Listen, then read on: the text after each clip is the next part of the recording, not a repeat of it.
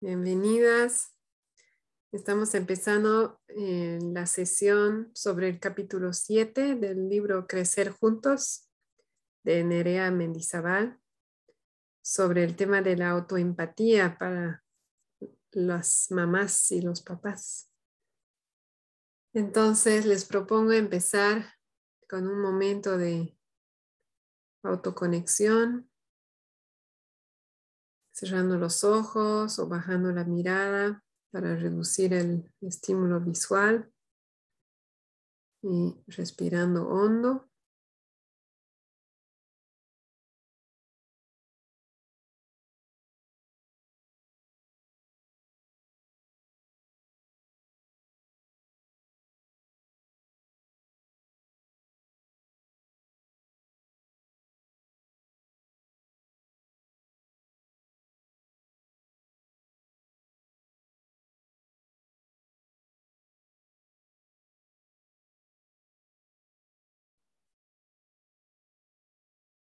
Conectando con mi cuerpo a través de mi respiración.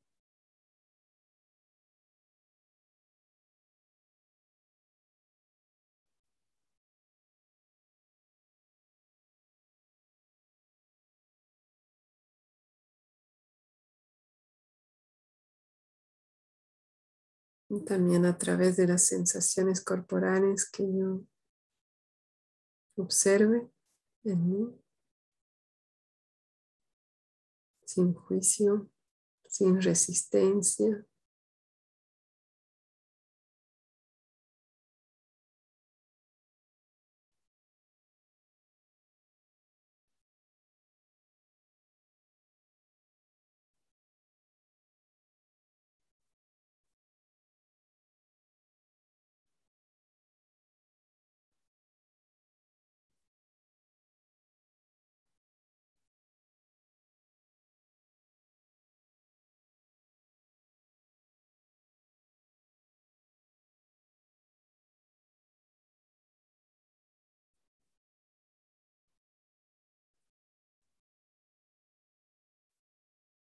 Voy a imaginarme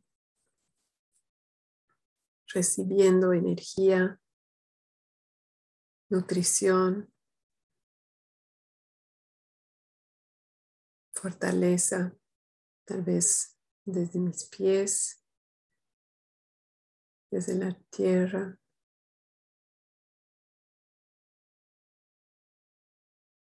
O tal vez desde arriba, desde el cielo, el universo.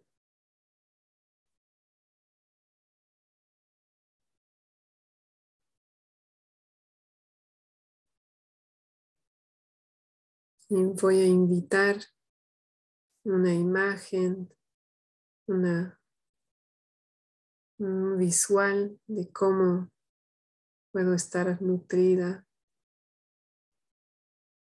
a mí me viene como estar en una burbuja donde me sienta segura, calientita, descansada.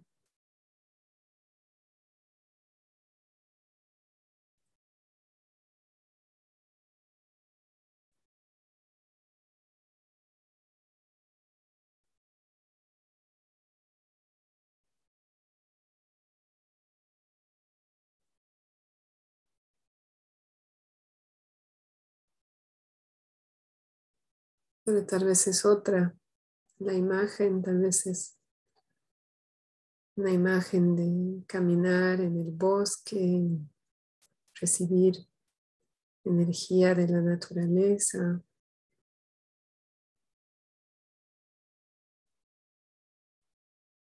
Respirando un aire puro, escuchando el viento entre las hojas.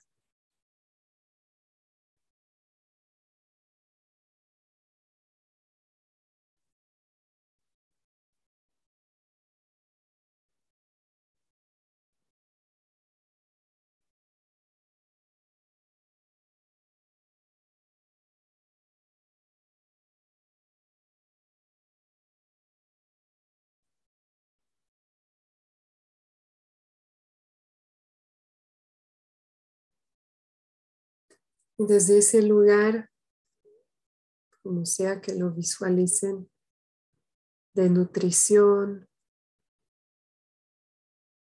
de más energía,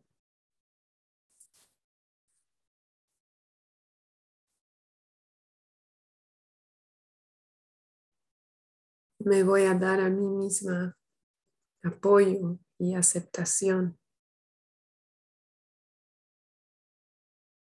Quiero recordar que no tengo que ser perfecta.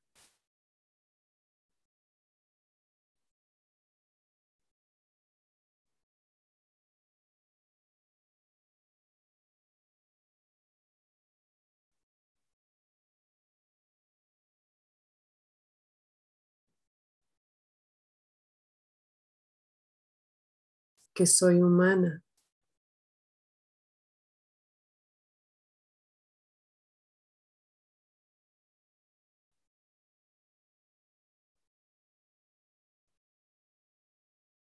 Que a veces cometo errores o cosas que yo luego pienso que fueron errores.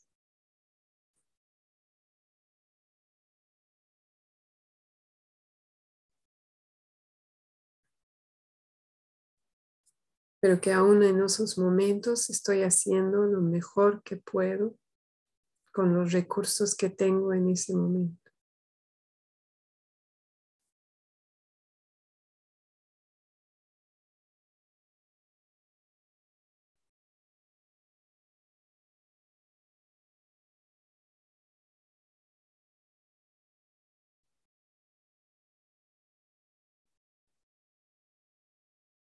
Y que no es fácil.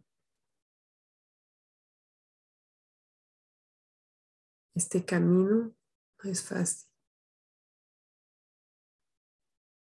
Ser humano no es fácil. Ser mamá o papá no es fácil.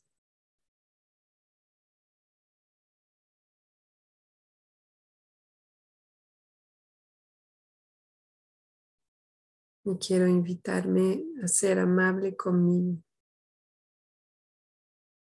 Aún y más aún en esos momentos difíciles,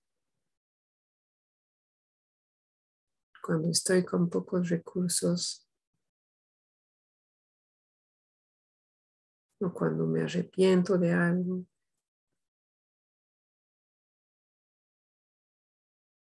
Cuando me cuesta ver la luz al final del túnel.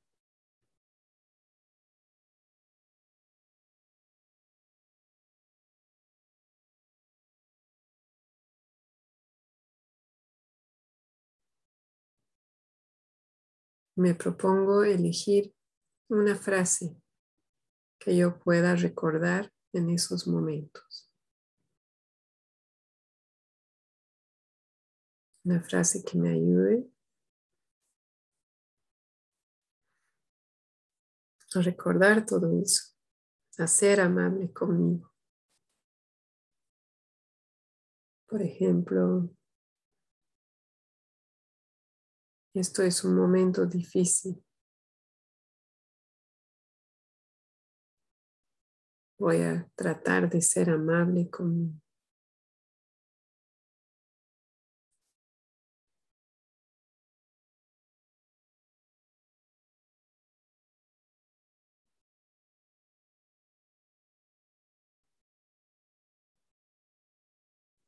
O cualquier frase que les nazca, que tenga ese espíritu de autocompasión.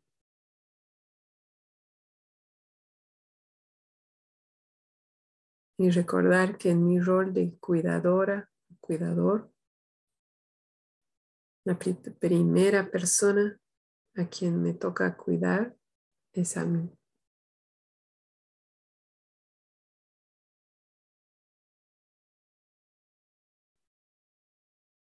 Para poder cuidar a otras personas, yo tengo que estar cuidada.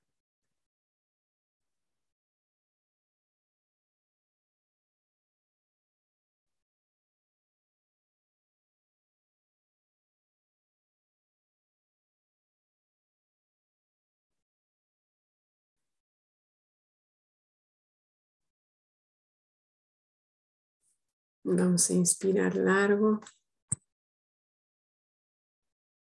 y exhalar largo.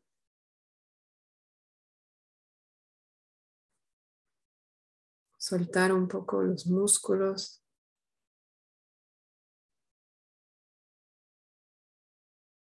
Relajar la cara.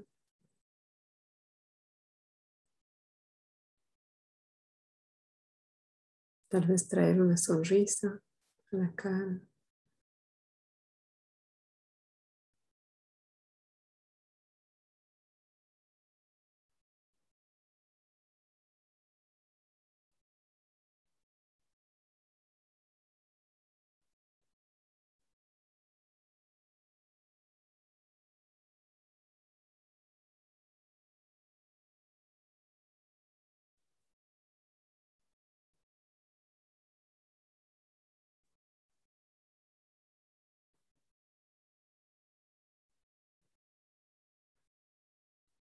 Y cuando esté lista, listo, puedo volver lentamente a la.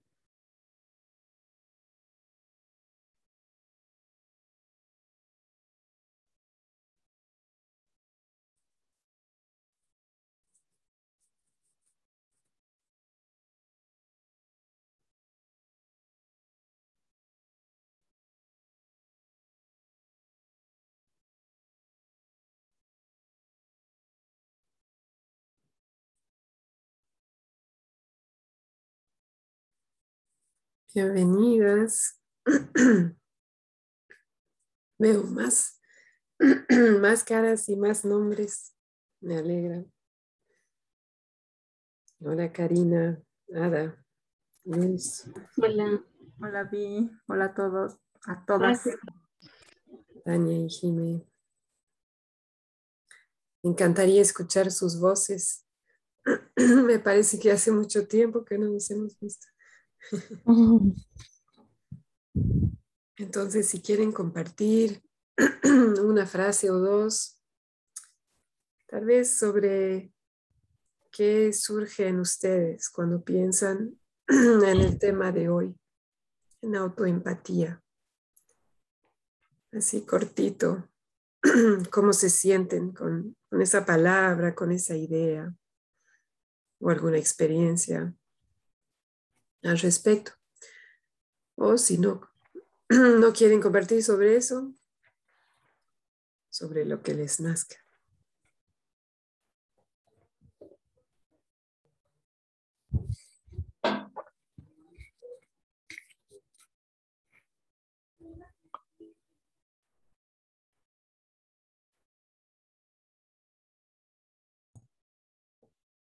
Sí, vi, yo este tengo una necesidad de empatía, ¿no? Ahora, y ese es lo que, el sentimiento que tengo. Y creo que la importancia de, pensar en uno también, ¿no? Para, para poder aplicar mejor las, las ND, ¿no? También. Eso, eso siento ahorita. Gracias.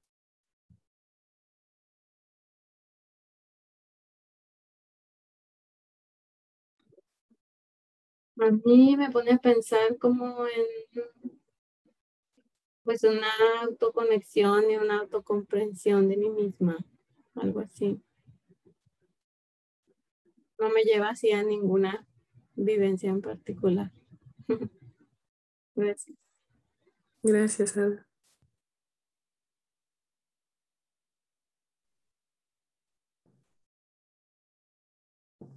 A mí me resonó mucho esto de ser amable con una misma, ¿no? Entonces, eh, me quedo con esa frase, eres amable contigo en, diferentes situaciones, ¿no? O sea, buenas, malas, difíciles, eh, y eso, con eso me, me quedo. Gracias. Yo vi em, en la meditación, me quedé mucho con con tu frase de, si no cuido de mí, no puedo cuidar a los demás, ¿no? Y creo que, bueno, en varias clases eh, se repite algo similar y, creo que es importantísimo. Así que eso es lo que me quedó hoy día. Gracias. Hola, Vi. Hola, grupo. No sé si me escuchan bien. Tengo problemas de audio, más o menos. Eh, no, no estoy pudiendo arreglar el audio de mi computadora. Eh, lo hago cortito. Me quedo con, con el amor propio, con el autocuidado, la autoconexión. Me, me refiere la autoempatía. Gracias, Luz. Mm. Estamos en el capítulo 7 y creo que me gustaría empezar leyendo un poquito. Mm. ¿Cómo describe Nerea la forma en la cual nos tratamos.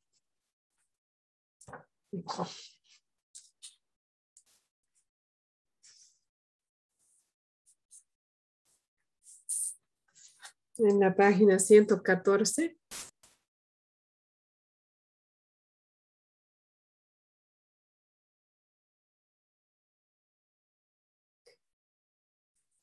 Me gustaría que leamos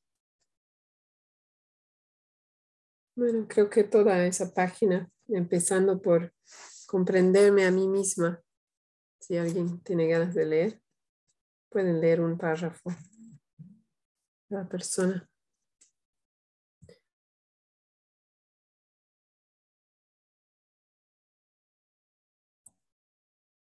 Sí, yo leo bien.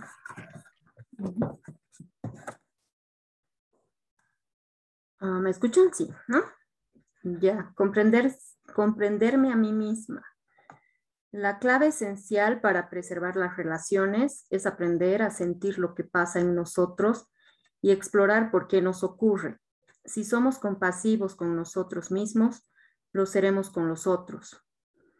Aceptar como verdadero que todo lo que hacemos es un intento de satisfacer necesidades equivale a reconocer que los seres humanos no somos ni buenos ni malos Realizamos lo posible con el grado de conciencia, con el estado anímico, con los recursos que contamos o con los estímulos que nos ofrecen los otros, en un momento dado, aunque no siempre nos gusten.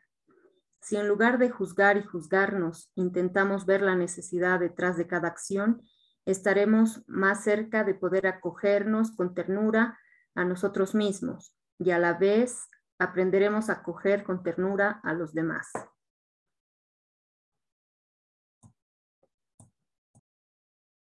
Gracias. ¿Alguien quiere seguir? yo sigo, Creando nuestro hogar interior. Todo ser humano posee una casita en su interior, igual que los caracoles o las tortugas llevan a cuesta su caparazón para resguardarse. Podemos tener más o menos acceso a ella. Ahora bien, ¿qué ambiente hay en tu hogar interior? ¿Te criticas? te culpabilizas o te acoges, te comprendes, te quieres. La paz, la armonía, la comunicación, el diálogo que añoramos en nuestro hogar familiar, es posible crearla en el propio hogar interno. En general, no tenemos costumbre ni claridad de mirar cómo es nuestro espacio interior. Es el lugar acogedor en el que percibir cualquier impacto o emoción, donde poder expresarnos de cualquier manera, ya que solo hay acogida.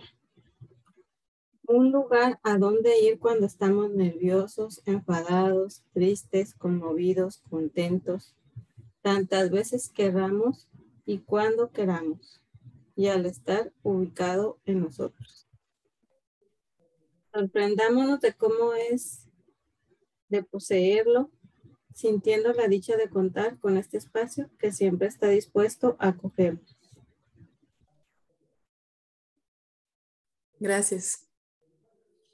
Gracias, Ada. Para mí es la primera vez que se describe eso como un hogar interior y me encanta. ¿no? Me, me gusta mucho la imagen y, y la, ese, esa exploración, digamos, ¿no? De averiguar cómo es ese hogar interior. Que la mayoría lo hemos creado, ese espacio interior, en base a lo que hemos recibido de, ¿no? en la niñez, en la juventud, nuestras experiencias. Entonces, por ejemplo, si hemos sido, em, hemos escuchado muchas críticas verbales, por ejemplo, es más probable que interiormente también tengamos una voz muy crítica, muy autocrítica. Eh, y tal vez si hemos, hemos sido más, hemos recibido más palabras dulces, compasivas, entonces es más probable que interiormente también nos hablemos así.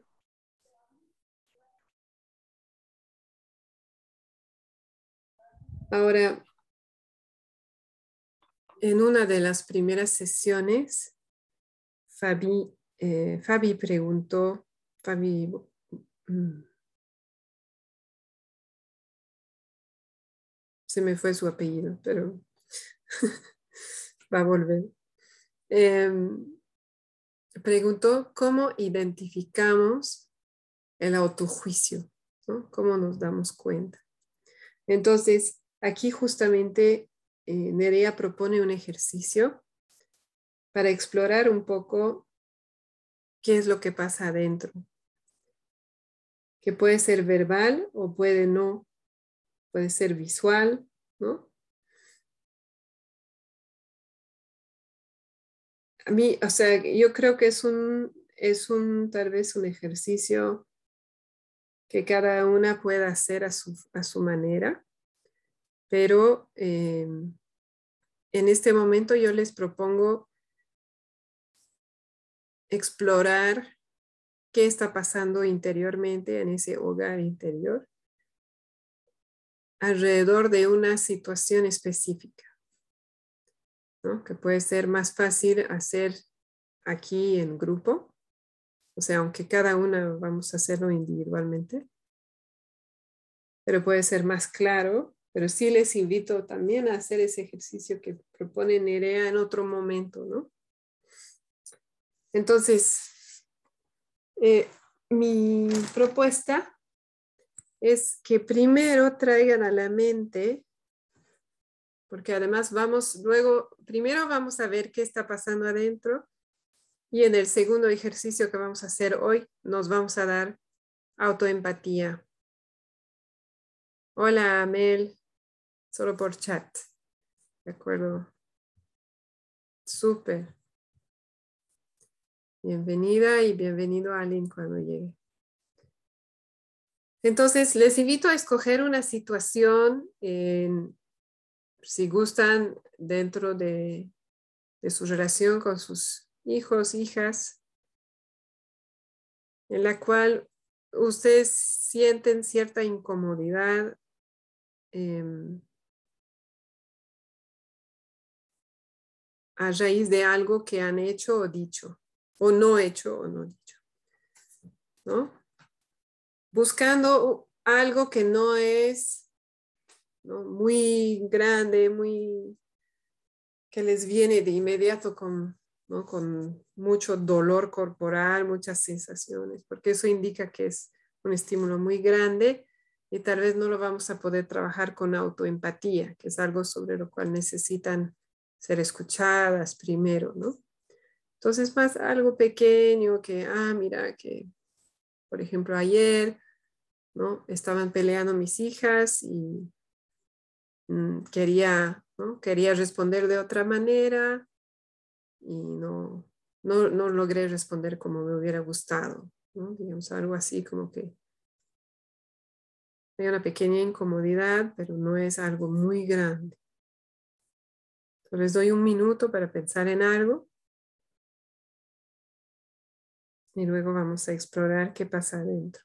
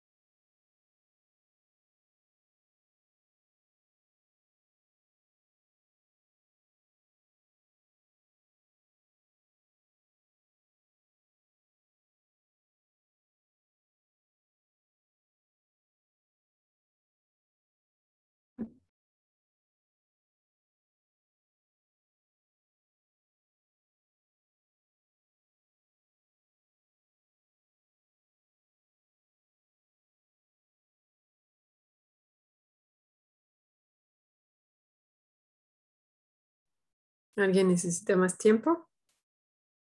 ¿No? Ok.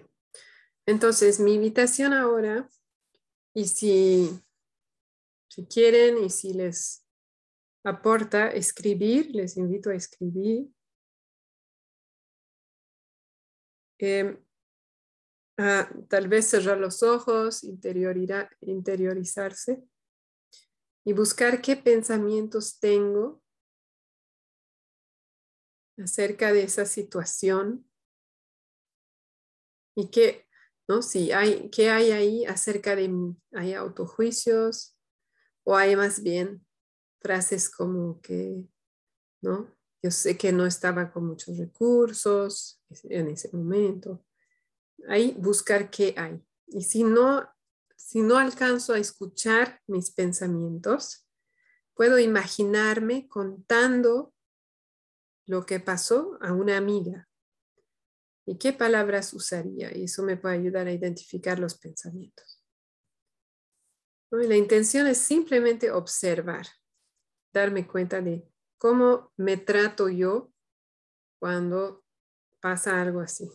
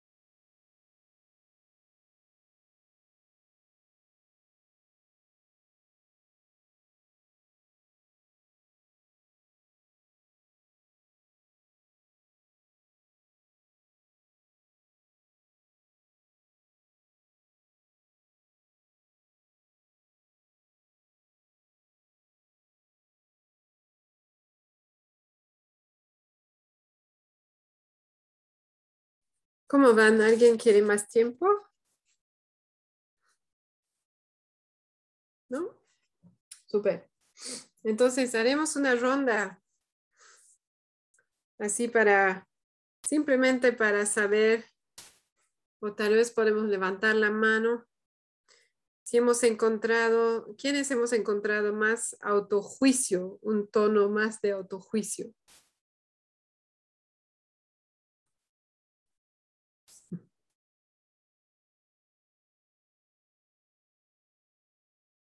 ¿Y quiénes han encontrado un tono más de, de autocomprensión, de autocompasión? Más o menos. Ni uno ni el otro. ¿Sí? Un poco de ambos. Ajá, los dos, sí. Una mezcla. Claro que... Sí. Ah, no, no, no, adelante.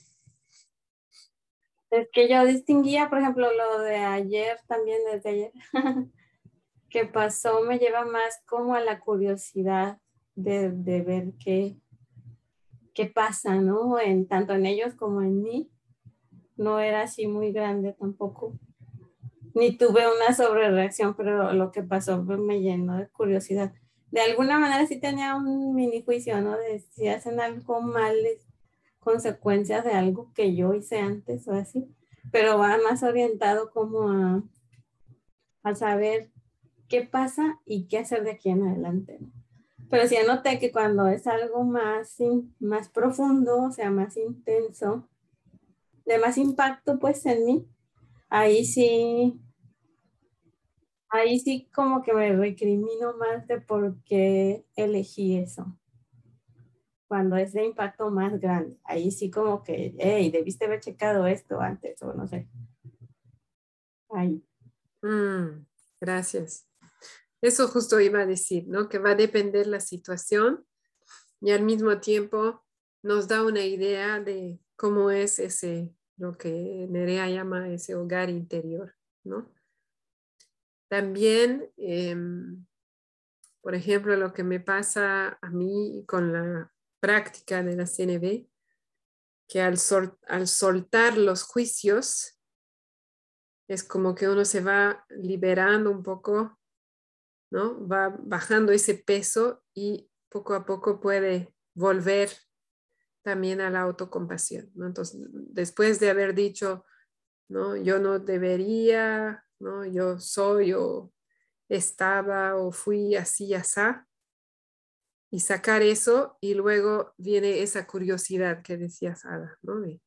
pero en realidad estaba con pocos recursos, o sí está, ¿no? O, no, pero, ah, es veo que es un tema que recurrente, ¿no? Em, y entonces nos vamos acercando a la autoempatía, ¿no? Con, como que soltando los juicios. Entonces, para mí ese ejercicio que propone Nerea, que es más amplio, ¿no? nos ayuda simplemente a tomar conciencia de qué está pasando en mí y también darme cuenta de que, ¿no? Acabo de ver un mensaje de, de Mel, ¿no? Que dice, mm, yo me apaleo bastante ¿no? y cuando me auto acompaño con empatía, pienso que debería estarme apaleando. Em, quiero, estaba diciendo eso porque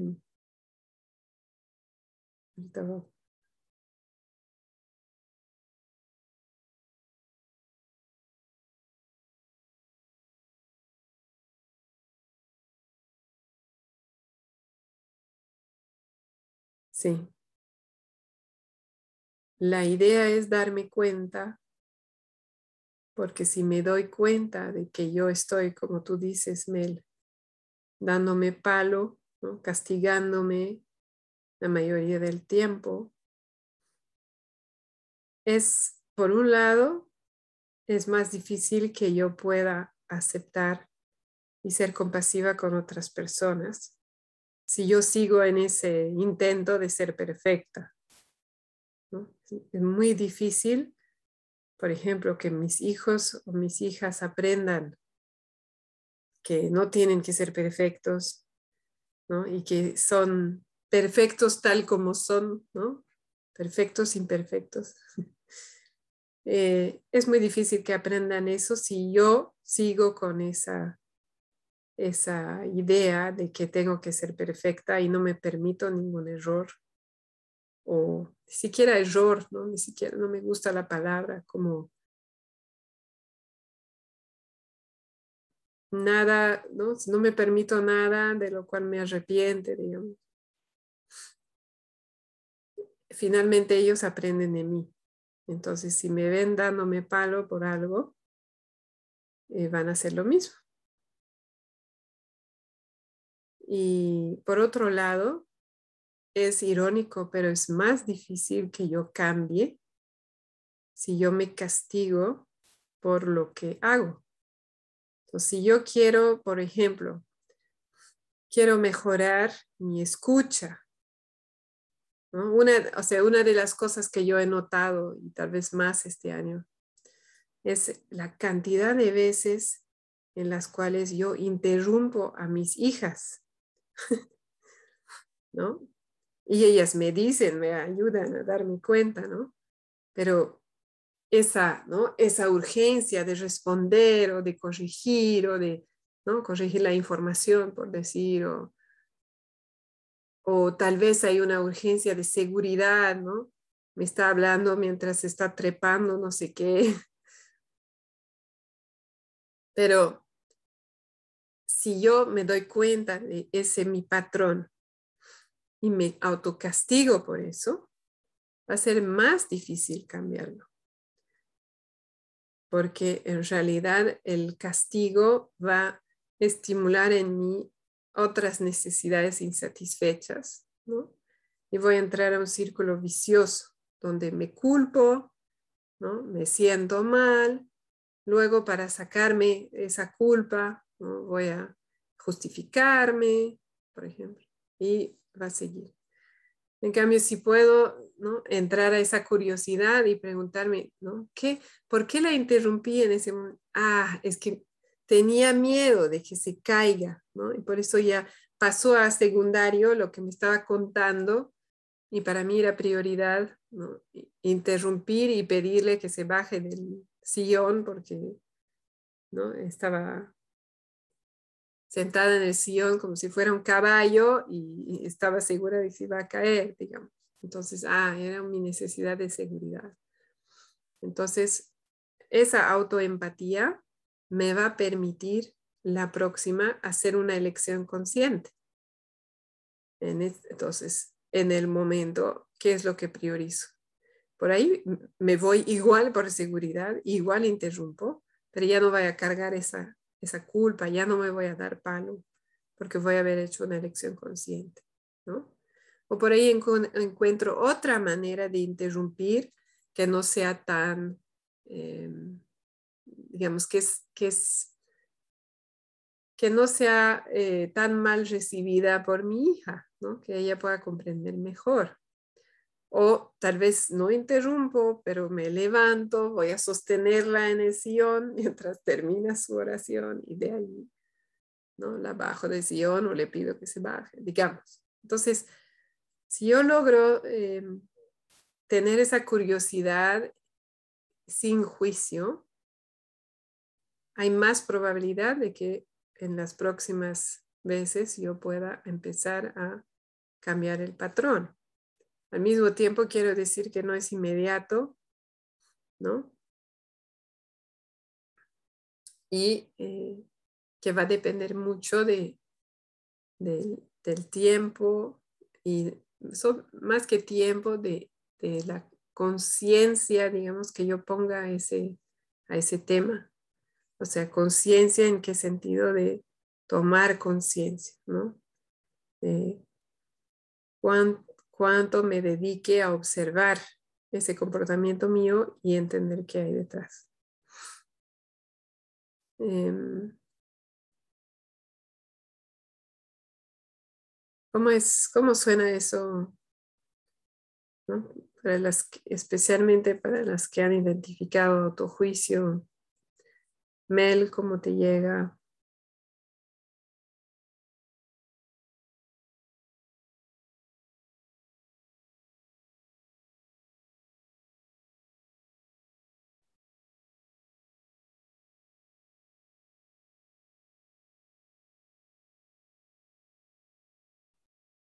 Silencio.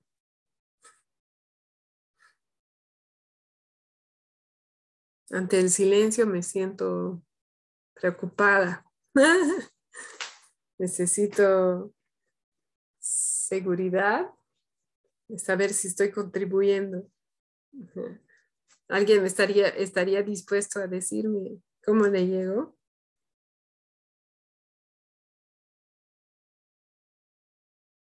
Mel me llega muy profundo y es que noto que mi peque tiene esos comportamientos duros mm, consigo mismo cuando se equivoca. Mm.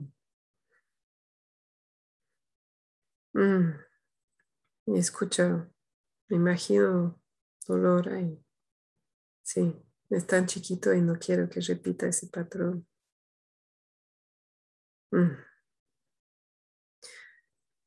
Y es fuerte, ¿no? Lo que cargamos esos patrones que vienen no solo de nuestra niñez, sino que de nuestro alrededor todo el tiempo. Y de generaciones anteriores. Entonces, no es fácil.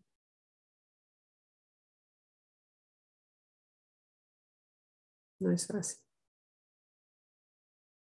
Luz, para mí tiene mucho sentido. Suelo castigarme más cuando veo que repito el mismo patrón. Y Mel lo veo desde mi mamá ahora que lo menciona, sí.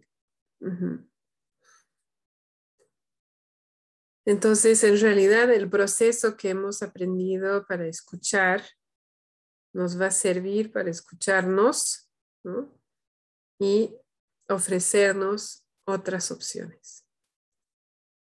Pero para llegar a esas otras opciones, primero tenemos que aceptar esa nuestra imperfección. Por lo menos tener unos momentos de aceptación, porque no va a ser todo el tiempo.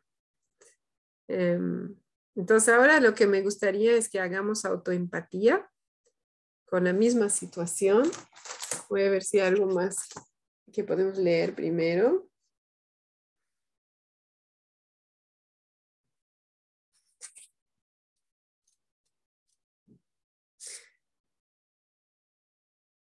Bueno, lo vamos a hacer.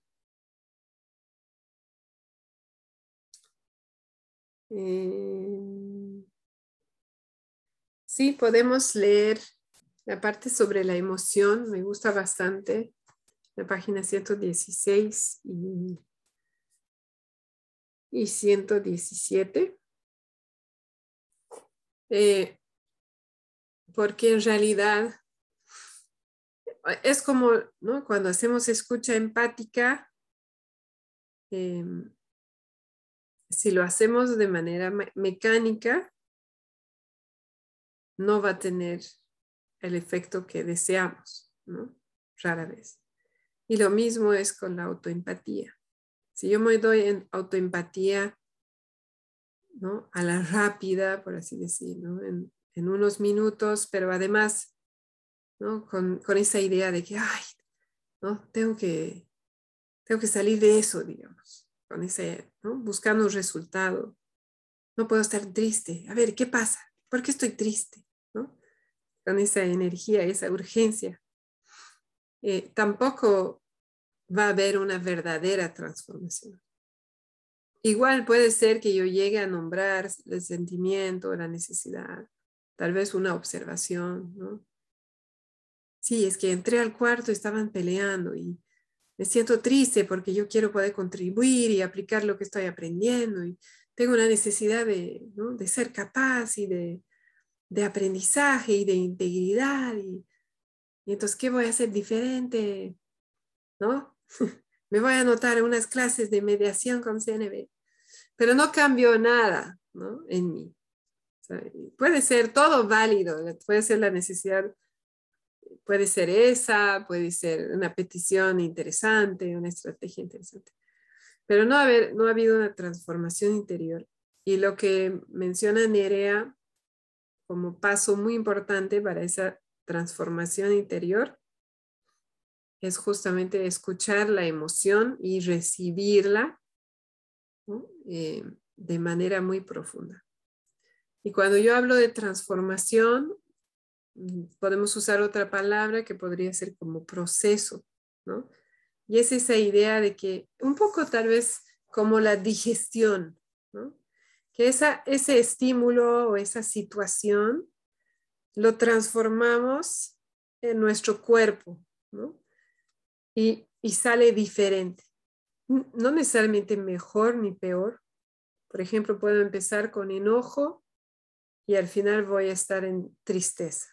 No, es que voy a estar feliz de la vida, tal vez. Pero ha habido un cambio y ese cambio en mi emoción o en mis sensaciones corporales, por ejemplo, empiezo con mucha tensión y termino un poco más relajada o incluso termino llorando y después hay un alivio físico, ¿no? Em, eso indica que yo he procesado lo que ha pasado.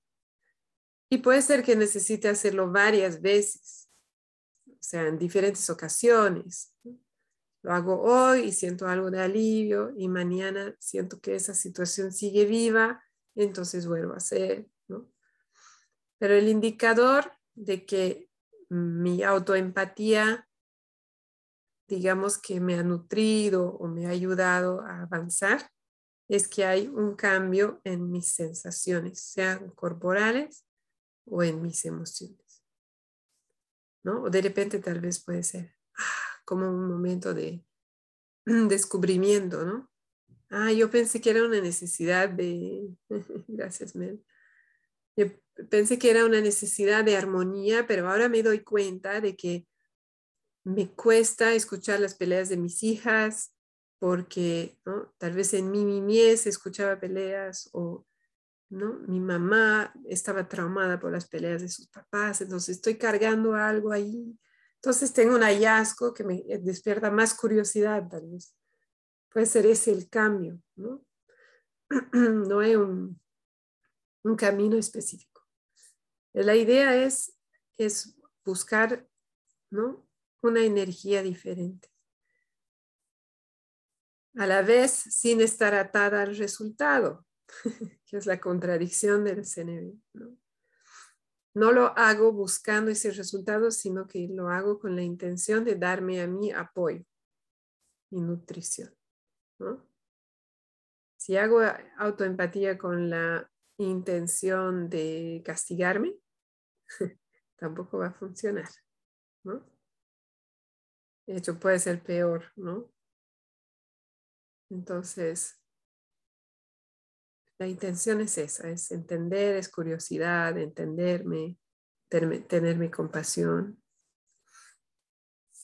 Ok, entonces podemos leer esa parte de la emoción y luego quisiera invitar a una persona del grupo para que se dé autoempatía en voz alta y yo puedo ayudar un poco a guiar y luego pueden hacer lo mismo en salas pequeñas, ¿no? Porque claro, practicar autoempatía normalmente se hace solo al mismo tiempo. Es bueno practicarlo con alguien que me acompaña porque ahí me voy a dar más tiempo, ¿no? Em, y me voy a sentir sostenida o sostenido, mm, voy a tener más seguridad de que no voy a caer en el, en el pozo de esa tristeza o, ¿no? O no voy a digamos, no va a ir, eh, mi rabia no va a crecer fuera de control, ¿no? el tener a alguien que me acompaña, así sin juicio, ¿no? Con total aceptación, es una buena manera de empezar la práctica de la autoempatía. Ok, en la página 116 donde dice sentir la intensidad de la emoción, me gustaría que alguien lea. Yo puedo leer. Súper, gracias. Eh, sentir la intensidad de la emoción. la condición necesaria para canalizar la emoción y pasar de una situación desagradable a obtener una chispa de luz es dejarla vivir en toda su intensidad a fin de liberarla. La autogestión de las emociones pasa por dar espacio a la potencia total de la emoción. En general, cuando conectamos con nuestras emociones, las censuramos, al menos si son desagradables y turbulentas. No somos conscientes de toda su fuerza ni de su significado. A menudo las consideramos malas, bien porque nos obstruyen personalmente y en nuestras relaciones, bien porque tememos quedarnos atrapados en una determinada emoción. En la búsqueda personal, ayuda a traer al presente la situación vivida y experimentar la emoción en todo su vigor, con los cinco sentidos, hasta llegar a percibir las sensaciones corporales. En este proceso está involucrada toda nuestra atención, la que recoge dichas sensaciones dejándolas evolucionar a su aire, a su ritmo y con la intensidad que requieren en cada nueva experiencia.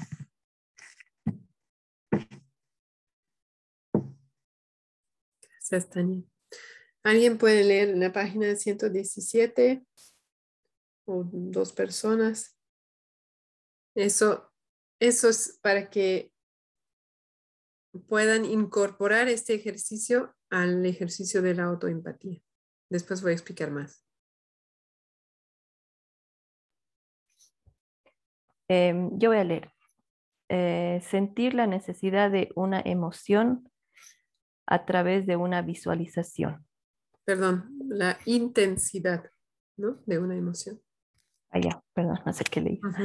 Gracias.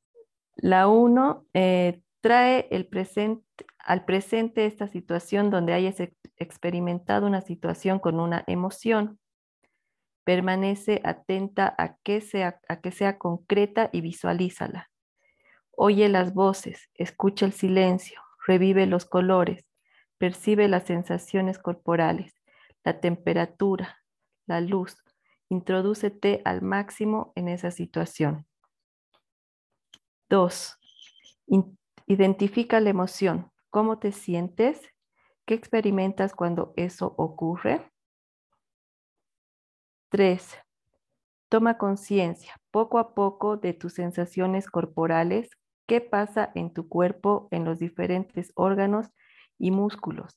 La tripa, el pecho, los hombros principalmente.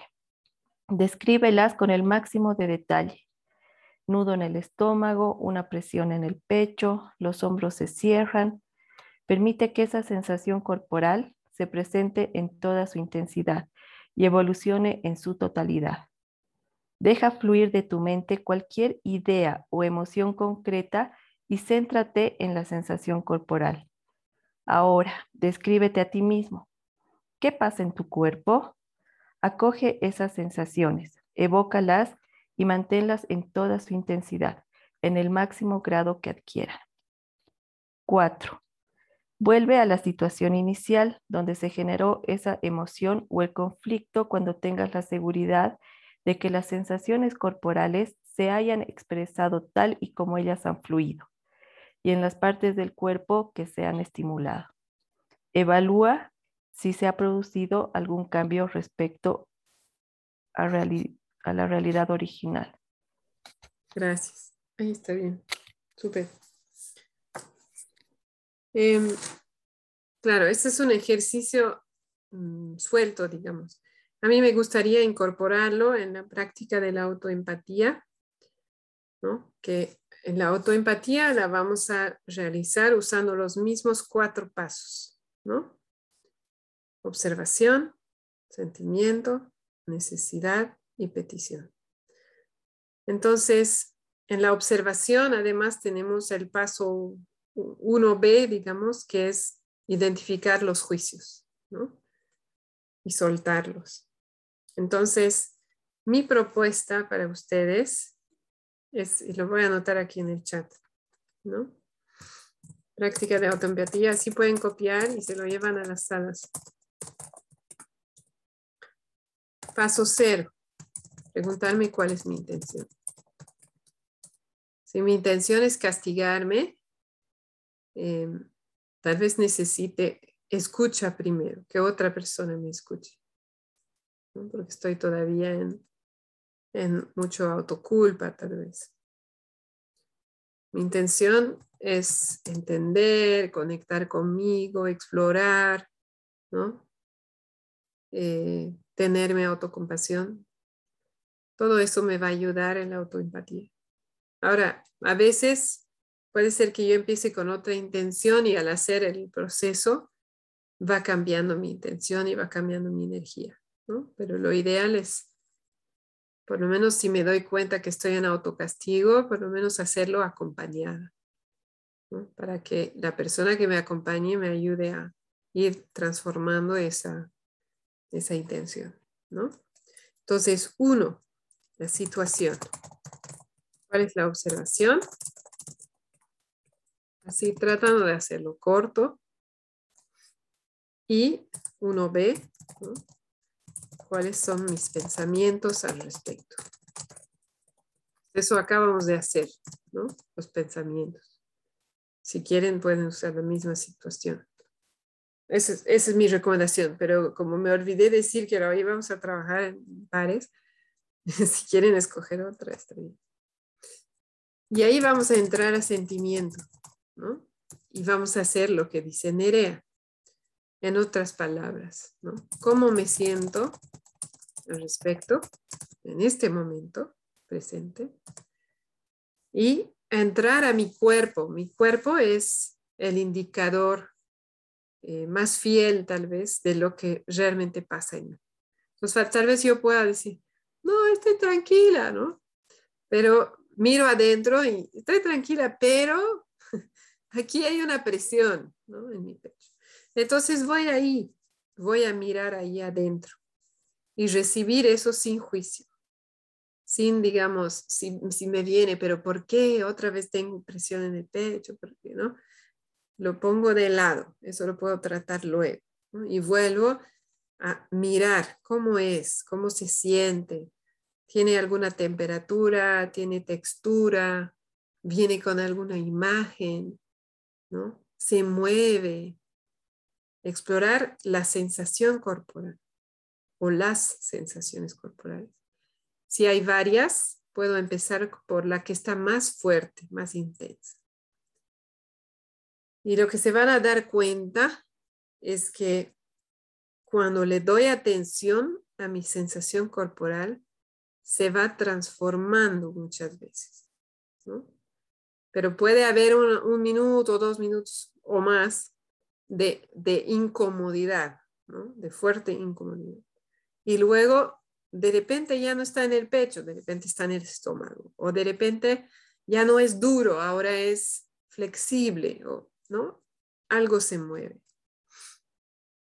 Que esta práctica es inspirada del focus. No sé si Nerea lo tiene de ahí, pero yo sí. Em, ¿no? Entonces voy a explorar sensaciones corporales y las voy a describir.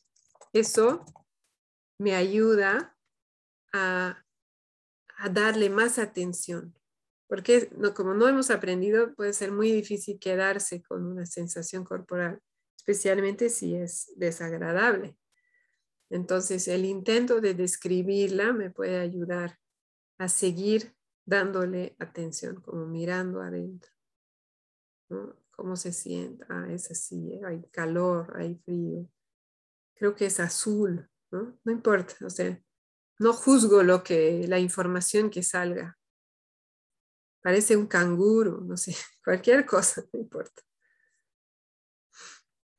Y en eso me voy a quedar unos buenos minutos. Puede ser dos, puede ser cinco, puede ser diez, ¿no?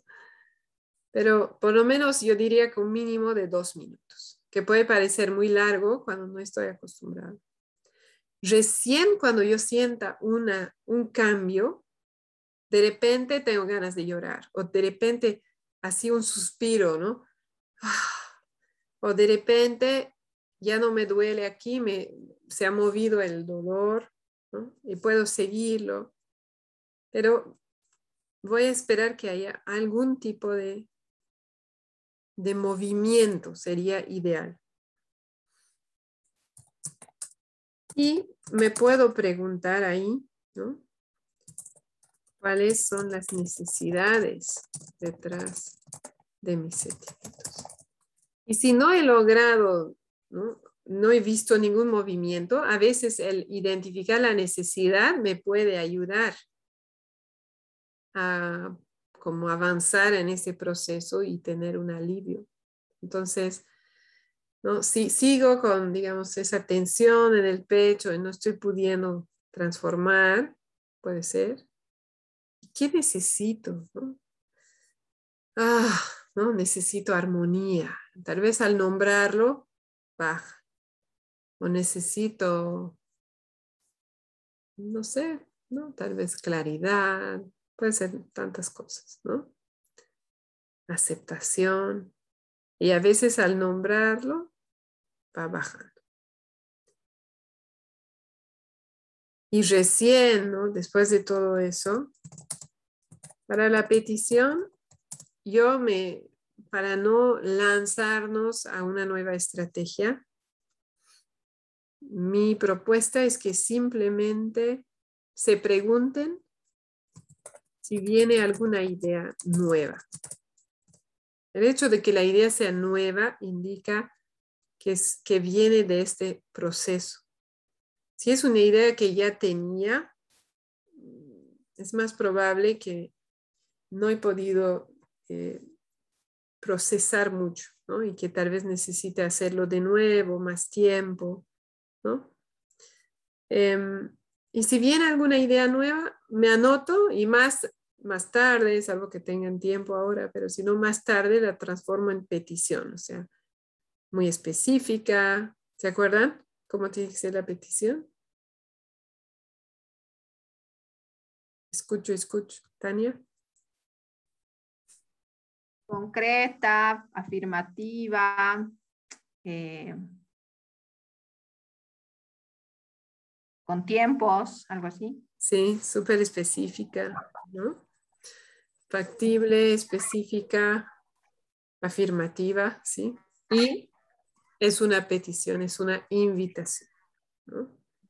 No es mañana dejo de comer chocolate, que no es ni afirmativo ni, ni petición, ¿no? Una invitación en el presente. Gracias, alguien. Algo que yo pueda empezar que me, ya me puedo preguntar, ¿estoy dispuesto a hacer esto? Súper. Pero eso solo si les da tiempo, porque las ideas, si ha habido un, un cambio interior, las ideas pueden venir solas incluso. Y luego, claro, luego las me toca como traducirlas a petición. Entonces, para mí lo interesante sería que ustedes puedan sentir algún movimiento respecto a esta situación y a esos pensamientos que ustedes han notado y los sentimientos que hay detrás. Eh, el rol de la compañera, del compañero en la sala es acompañar, mayormente en silencio, pero eh, si yo, si yo me estoy dando autoempatía, y estoy estancada, por ejemplo, y quiero palabras, me puede ofrecer palabras de sentimientos y de necesidades ¿no? en el momento. Otra cosa que puede hacer el compañero o la compañera es simplemente reflejar, o en otras palabras, repetir lo que dice. ¿no? Por ejemplo, si Ah, siento, digamos, un peso aquí en el pecho, como si me hubieran puesto un ladrillo en el pecho. Entonces mi compañera o mi compañero puede decir, ¿no? Ah, sientes como un ladrillo en el pecho, usando las mismas palabras en este caso, ¿no? Y eso me va a ayudar a mí. No, sabes que no es un ladrillo, es, ¿no? es una caja de madera, por decir, ¿no? Entonces, eso pueden hacer que a veces puede ser más fácil también seguir dando atención a mi cuerpo cuando hay ese espejo y sé que la persona sigue ahí, que no se ha dormido, ¿no? que, que está atendiéndome. Y el escuchar las palabras me ayuda a explorar más. Es el escuchar mis palabras, pero de la otra persona. Entonces, ahí tienen tres cosas que pueden hacer. ¿no? Pueden ofrecer sentimientos si la persona les pide. Pueden eh, reflejar igual que la persona pida. ¿no? voy a querer que tú, ¿no? Quiero probar que me des reflejo y ver cómo me va, por ejemplo. O no, quiero hacer en silencio. Y pueden ofrecer necesidades cuando lleguen a ese paso y si la persona quiere. Ok, pero haremos una prueba primero en el grupo grande. ¿Quién tiene ganas de hacer? O sea, la, idea es la misma, ¿no? Yo puedo eh, dar el reflejo por ejemplo. Em, y si ustedes quieren palabras de sentimientos o necesidades, el grupo podría contribuir. Pero la idea es que hacen el proceso casi solos, ¿no? Para practicar solas.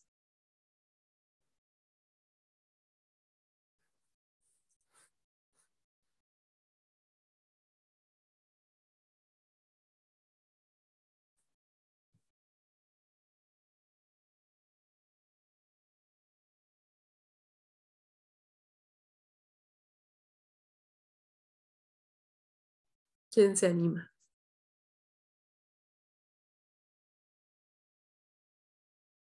Tania, super. Te escuchamos. Ya. Ok, a ver.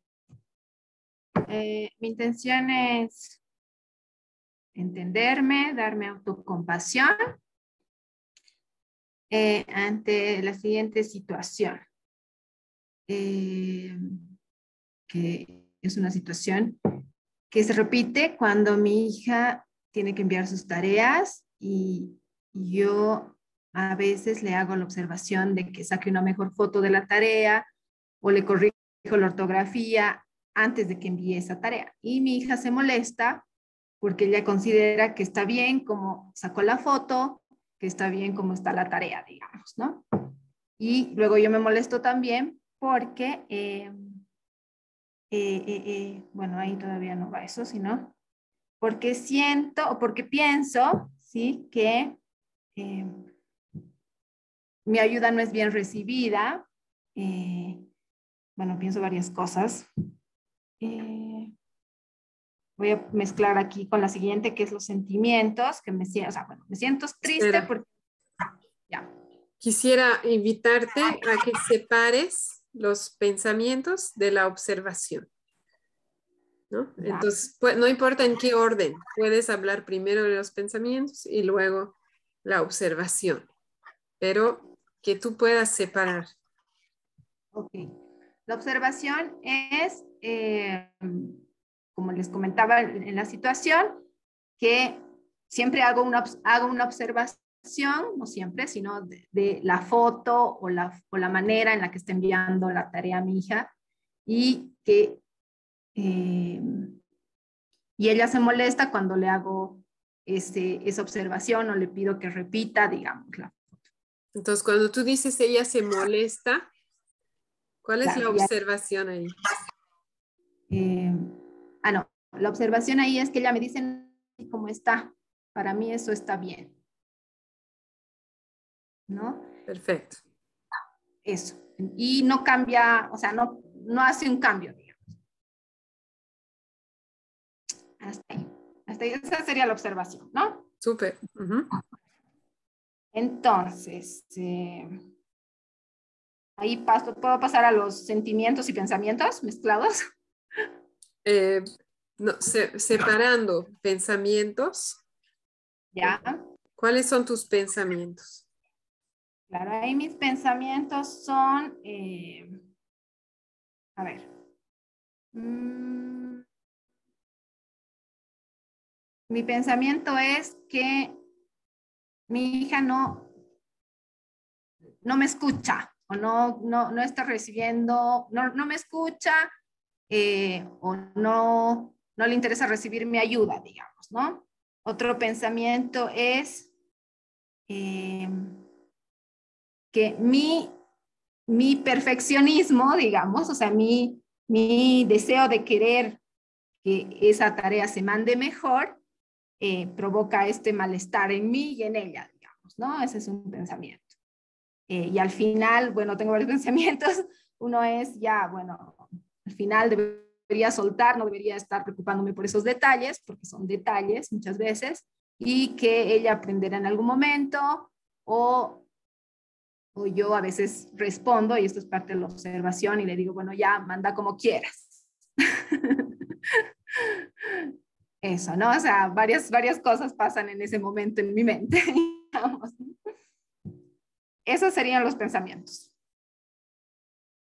Súper. Ahora los sentimientos. ¿Cómo me siento respecto? Bueno, yo me siento triste porque se genera un malestar, o sea, yo me enojo, o sea, de alguna manera me molesto, siento que ella igual se molesta, eh, nos desconectamos, genera una desconexión y por eso yo me siento triste, eh, me siento frustrada también porque mi intención, digamos, es ayudarla, o sea, que, ella lo pueda hacer mejor desde mi punto de vista, por supuesto. Eh, y,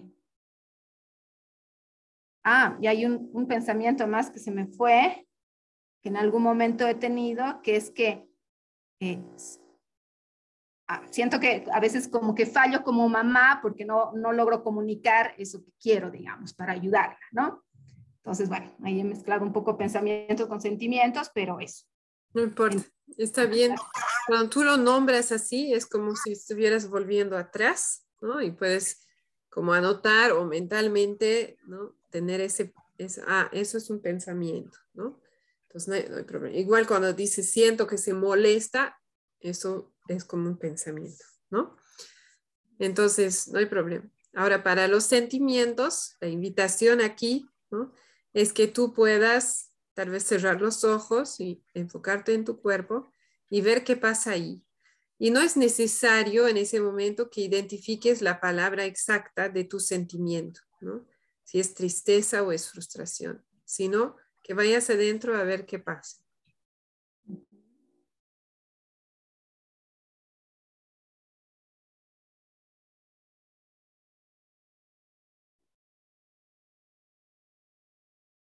Eh.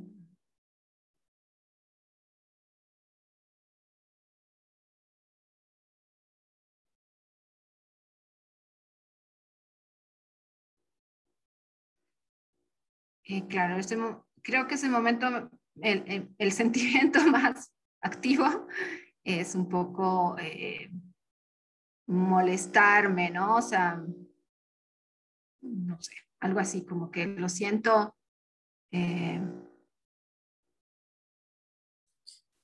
Perdón, dijiste en ese momento, porque la idea es ver cómo te sientes ahora.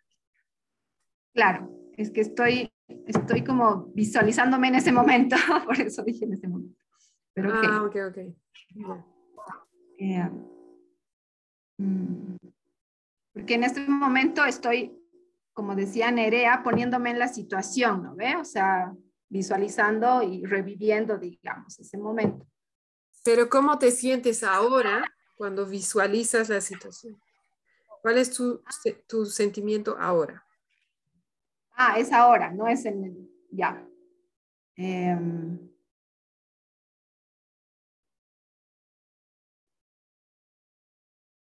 Este, o sea, me, ahora me siento frustrada, digamos, ¿no? Porque, porque, eh, mm, porque se genera una desconexión y... Entonces aquí te voy a invitar a dejar de lado las palabras, digamos, de por qué y, ¿no? Sino realmente ver adentro qué sientes. Físicamente, emocionalmente, y enfocarte en eso. Y todos los pensamientos que vengan los apartas un momento. Y descríbenos eso que sientes, esa frustración, cómo se ve, cómo se siente, dónde está,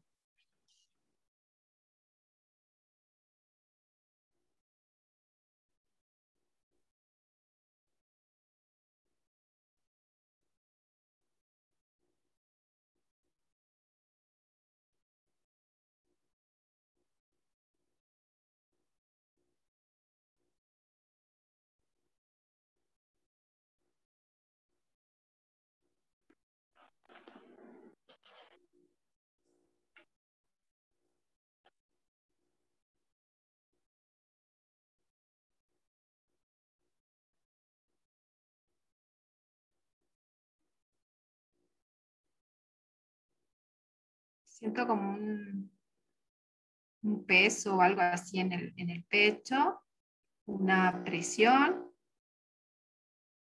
Mm, parece que es un color así como oscuro, café oscuro. Mm.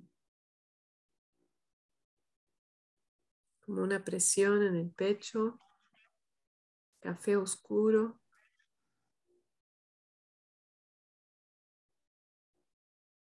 Eh, siento igual como que mi rostro, como que mis mejillas, o sea, eh, como caídas, no sé cómo explicarlo. Eh, un peso, como un peso en las mejillas. Como un peso en las mejillas.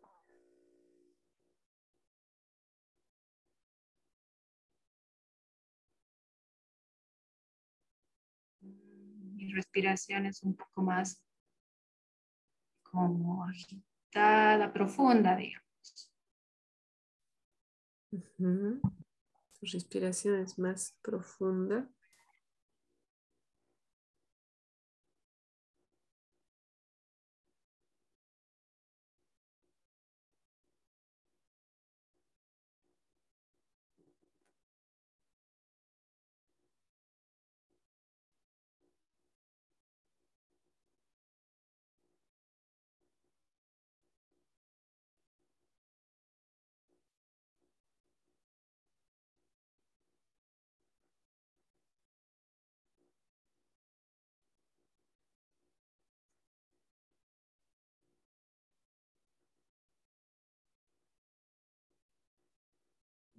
Sigo sintiendo el peso en mis mejillas.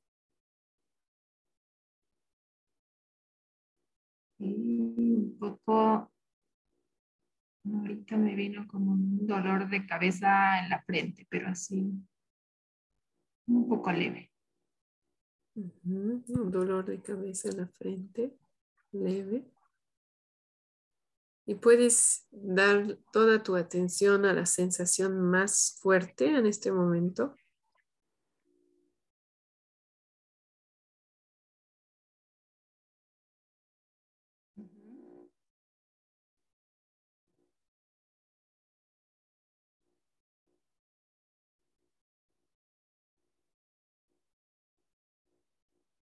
Mis mejillas pesadas.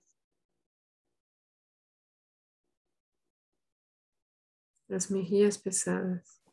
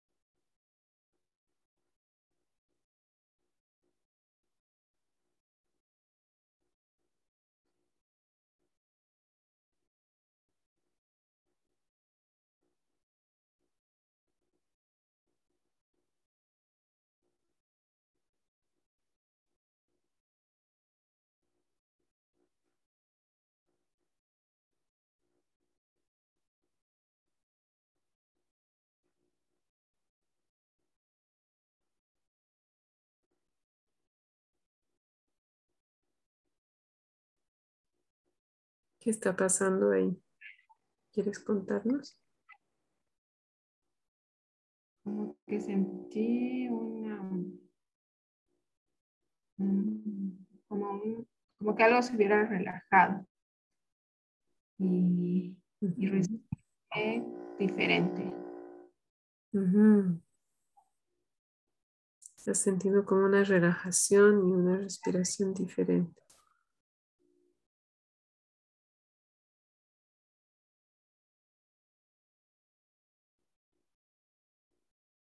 Siento mis mejillas menos pesadas. Y ganas como de moverme. Sientes ganas de moverte. Como que ahorita me dio así como un, un respiro, no sé, algo así. Un, un respiro. Más profundo, así como soltar algo, no sé. Una sensación de soltar. Quedándote así enfocada en tu interior, eh, ¿te sientes lista para proceder al paso de necesidades? Sí. Entonces, ¿cuáles crees que podrían ser las necesidades tuyas detrás de esas sensaciones?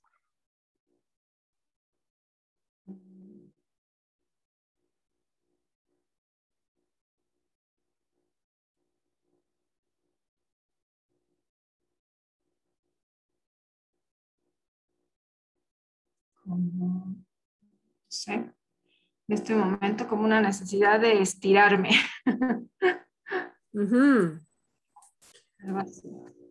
Hay una necesidad de movimiento.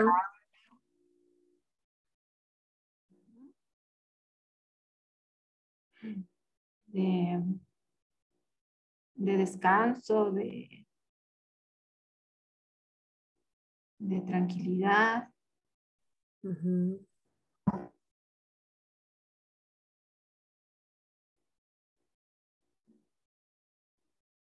Descanso, tranquilidad.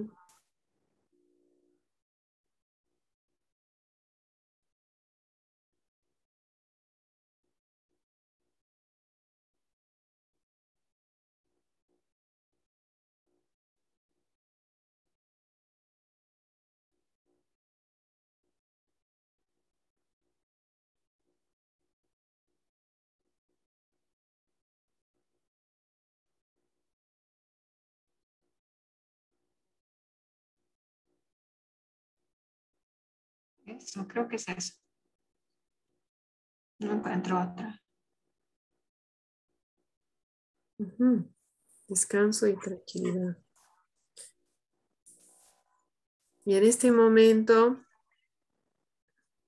em, ¿cómo te sentirías de hacer una pausa ahí y seguir luego en, en tu sala para ver si hay algo más. ¿Cómo te llega esa idea? Bien. ¿Sí? ¿Cómo te sientes en este momento? Me siento bien. Me siento bien. Como relajada. Me siento mejor que hace rato. Súper. Ok. Muchas gracias por la demostración, Tania. Gracias a ti. En este caso, por ejemplo, em, creo que el, ejemplo de Tania, o sea, a mí me, me parece que demostró cómo ella puede sentir un cambio sutil y yo como acompañante puede ser que no lo vea, lo importante es su experiencia. Y también puede ser, como les decía, que no haya cambio. Y eso me indica que Tal vez es una situación más, más compleja interiormente de lo que yo pensaba y me está indicando eh, que tal vez me toca darle más tiempo o recibir escucha de otra persona, ¿no? Entonces, de cualquier manera me va, me va a dar información. Em, me encantaría que vayan a salas a practicar en parejas 15 minutos por persona. Em, y quisiera saber si Mel y Aline pueden ir a, sala, a una sala, si quieren estar en la misma sala. Eh, sí, ok, perfecto. Entonces, y si una persona se puede quedar conmigo para estar en la grabación.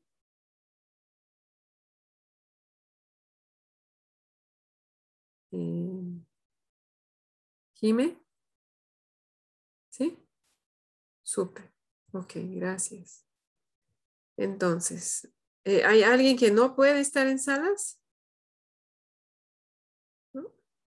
Luz, ¿estás bien? Sí. Ok. Em, perfecto. Entonces, 15 minutos, vamos a volver justitos, pero eh, han visto que no es tan, tan rápido y me gustaría que tengan ese tiempo. Y Tania, en tu caso, eh, tú, tú, puedes elegir si quieres seguir con esa situación, ¿no? O si quieres probar con otra. Bien, si tienen una duda, urgencia, eh, apretan el botón rojo, si no nos vemos en media hora. ¿Duda, Tania? Sí. Sí, yo tengo una duda. Eh, cuando entré a, la sensación corporal presente, como que me olvidé de toda la situación, la observación y la situación original, ¿no? Entonces al final es como que termino en otro, en otra como en otra situación, ¿me entiendes? Es como que entro a mi cuerpo y, después cuando me preguntaste qué necesito, era lo que necesitaba ahora, ¿no? Entonces, mm. con la situación inicial. ¿Está bien eso? O sea, o al final no, no estoy encontrando la conexión con la situación. Tal vez escogiste una situación que no estaba tan viva en ti y había otra cosa que estaba más vivo, ¿no? Puede ser o tal vez la conexión eh, no es tan directa, digamos, ¿no? Te ha llevado a otra cosa, a otra parte. Yo diría que de cualquier forma el proceso eh, puede ser nutritivo y puede ser que no nos dé luces sobre esa situación en este momento, ¿no? pero tal vez la próxima vez que, que se da la situación, por ahí vas a notar algo diferente en ti, ¿no? O por ahí no, también sería interesante que nos comentes, si quieres, ¿no? los pasos que pusiste y ahorita vendría la petición, si me viene alguna idea nueva. Entonces, cuando quise pensar en eso, es como que es como volver a la situación original. Sí, sí entiendo. Y puede ser que, por ejemplo, en la situación parece que tú tienes una necesidad de, qué sé yo, de contribución, ¿no? de, de tranquilidad, de bienestar de tu hija. Y tal vez eh, entrando a tu cuerpo has descubierto que en el fondo, fondo, era que tú necesitas descansar, ¿no? Y, y no estás con tantos recursos. Entonces, tu petición iría siempre a tu necesidad, no a la situación necesariamente.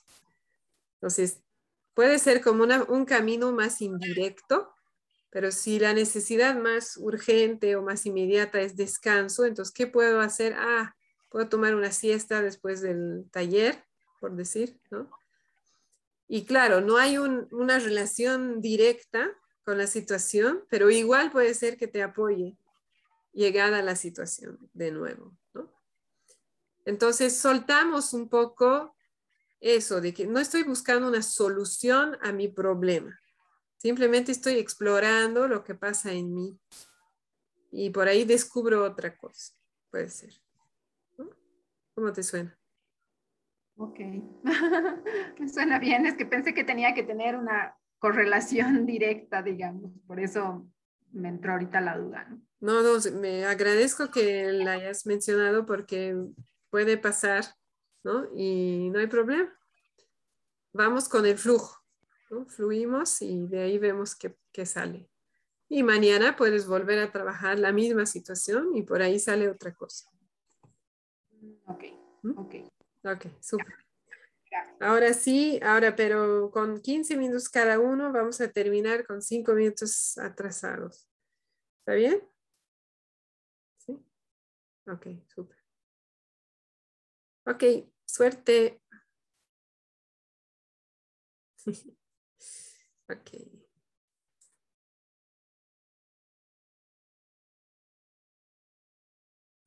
Ok.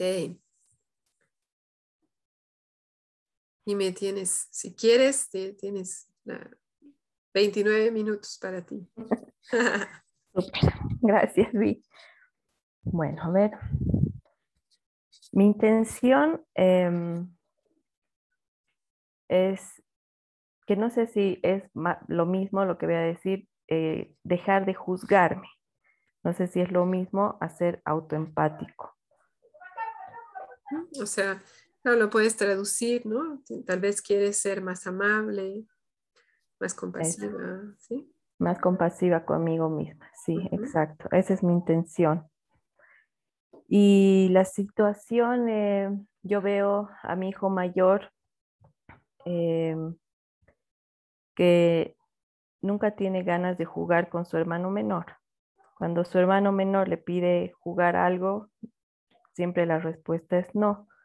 Y cuando yo veo esa situación, pienso que mi hijo mayor tiene muchos celos de su hermano y también a veces llego a pensar que como si no lo quisiera, ¿no? Tengo un pensamiento así de, de que eh, esos celos lo han llevado a, a- a tener, eh, no tener un sentimiento de amor por su hermano, ¿no? Em, también pienso que como hermanos eh, siempre deberían eh, cuidarse el, un- el uno, a- el uno del otro y ser muy unidos. Esos son mis pensamientos. ¿Y puedes separar de ahí la observación? ¿Cuál sería la observación en concreto? La observación, eh, mi, mi hijo menor le pide a su hermano mayor eh, jugar y su hermano mayor le contesta que no. Perfecto. Y esa es la observación. Em, ¿Cómo me siento al respecto? Eh, me siento triste, me siento frustrada. Em,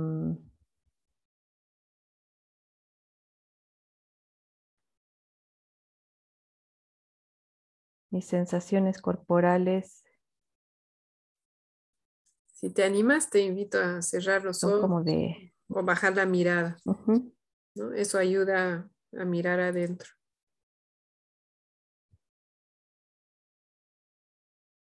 pues tengo una sensación de, de ansiedad, de respiración más rápida. Siento como una opresión en el pecho, una pesadez en la cabeza.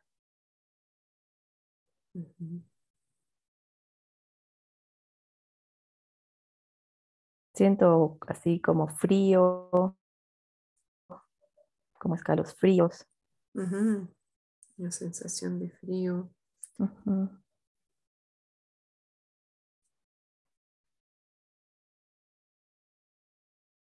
Eso básicamente siento en el aspecto corporal. Entonces, te invito a, a ir a la sensación corporal que está más viva o que sientes con más claridad. Mm, Creo que la más fuerte es esa sensación de ansiedad, como, eh, como un vacío en el pecho. A la vez de que siento una opresión, pero siento como un vacío. Es una sensación como si tuviera un hueco en el pecho.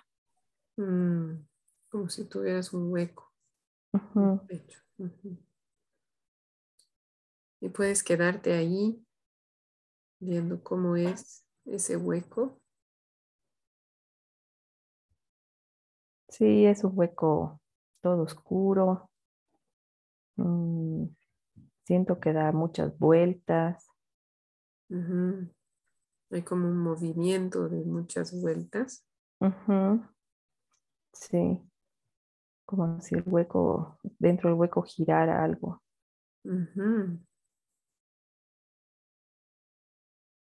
Como si dentro del hueco girara algo.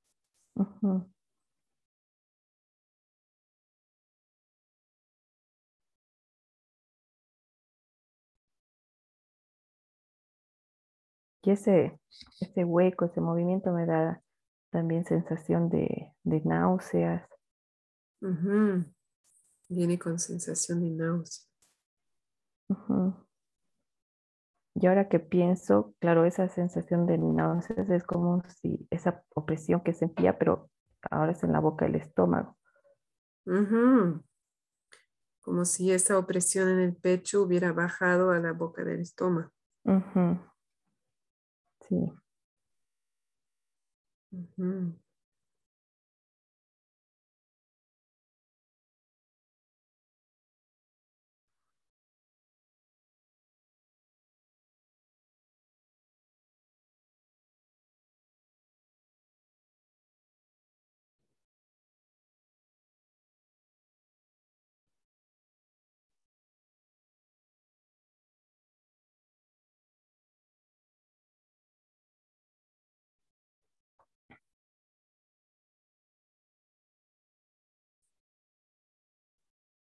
ahora es como que siento que esa ansiedad que tengo es que fuera eso que gira, que gira en el hueco. Como si esa ansiedad estuviera girando en el hueco. Sí, y a la vez siento que yo soy la que gira en el hueco. Sientes que tú estás girando en el hueco. Sí.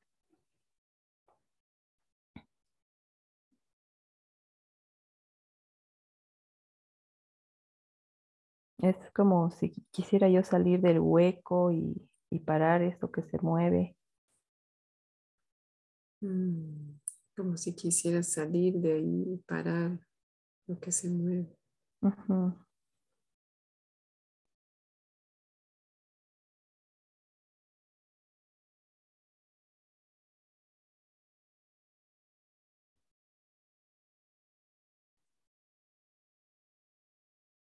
Y a la vez se hace más intenso el, la opresión en la boca del estómago. Es como que el hueco va disminuyendo en, en movimiento, pero la opresión en el estómago se hace más, más fuerte, más intenso, lo más vivo. A medida que va bajando el movimiento en el hueco, va creciendo la sensación en la boca del estómago, esa presión. Ajá. Y puedes seguir ahí con mover tu atención a la boca del estómago para ver qué pasa.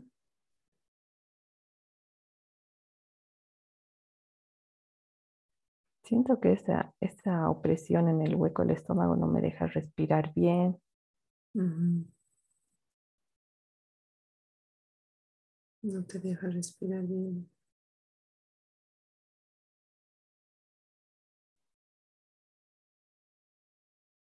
Y automáticamente al, al sentir esa falta de, de aire, disminuye la opresión. Al sentir la falta de aire, disminuye la opresión. Sí, eh, como que todo va calmándose, Todo se todo baja, perdón, todo baja en, en intensidad.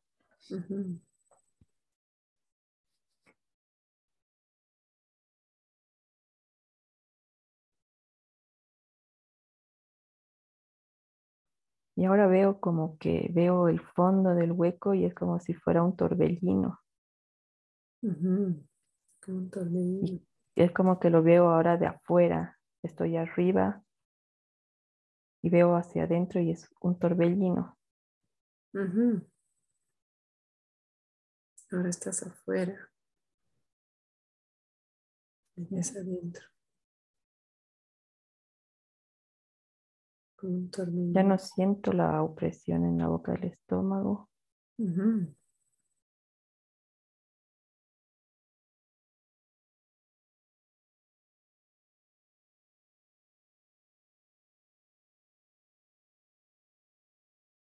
Mm, Vuelve, vuelven los escalofríos. Ujú. Vuelven los escalofríos.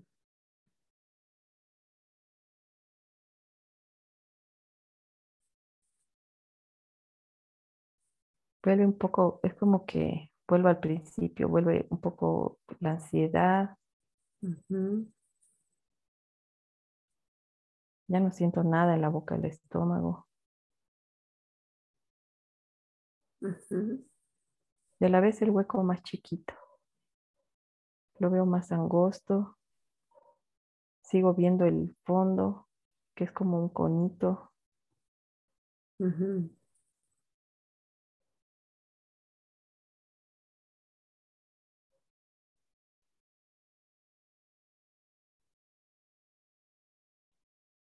Y siento, ahora siento calor en mi cuerpo. Ujú. Ahora sientes calor.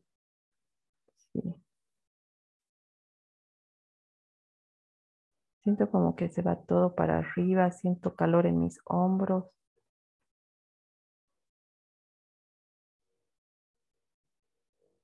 Ya casi no veo el hueco. Ya casi no lo ves.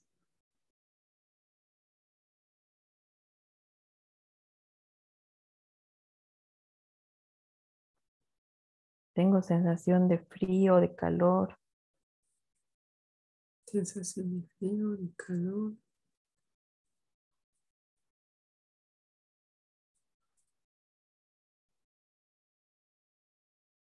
Es como que lo que tenía en el pecho se hace chiquitito. Ya casi no siento nada ni en el- la boca, el estómago, ni en el pecho. Ujú. Ya no sientes nada. y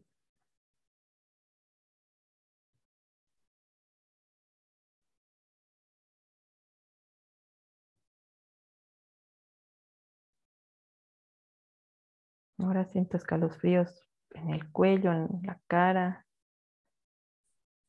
Una sensación rara. Ajá, en el cuello y en la cara. Esca-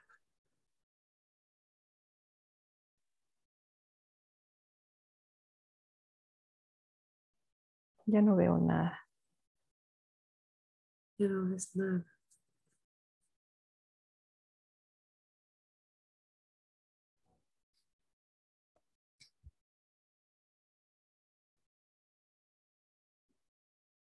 Siento un poco de contractura en mis brazos, como tensión, como si estuviera haciendo fuerza. Como si estuvieras haciendo fuerza.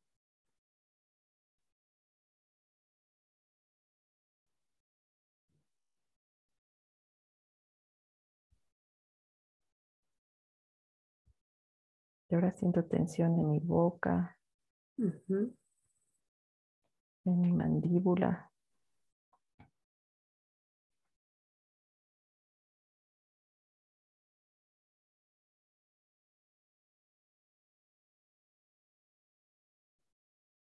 Tensión en tu boca.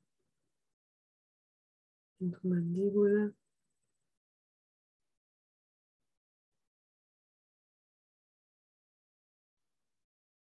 Siento mis brazos como, como débiles.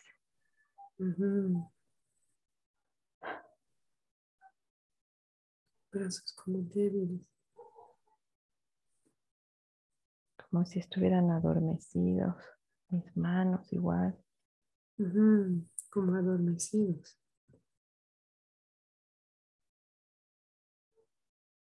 Ya no hay tensión tampoco en mi boca.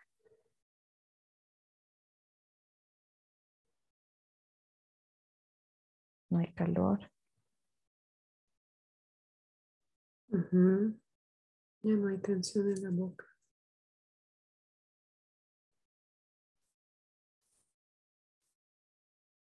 Ni calor.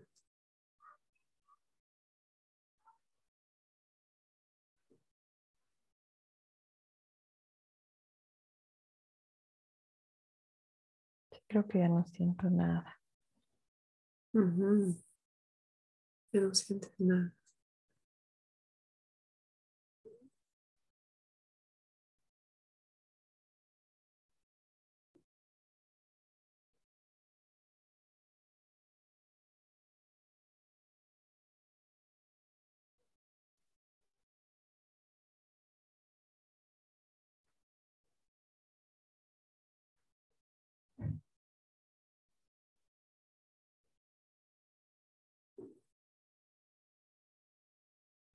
Sí, se fueron todas las sensaciones corporales. Se fueron todas las sensaciones.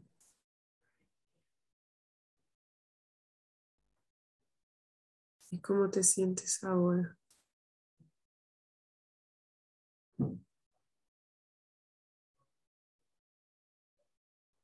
Un poco confundida.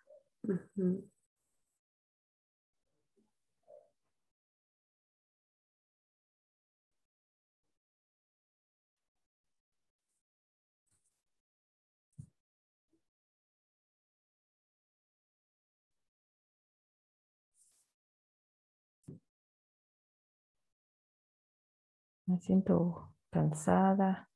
Ujú.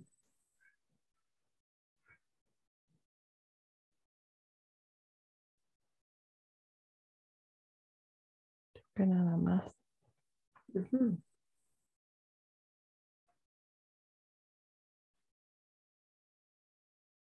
¿Quieres ir al paso 3 de necesidades? Puedes quedarte si quieres con ojos cerrados. Tengo, tengo como una necesidad de seguridad. Ujú.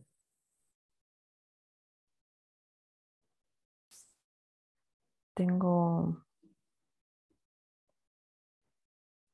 necesidad de armonía.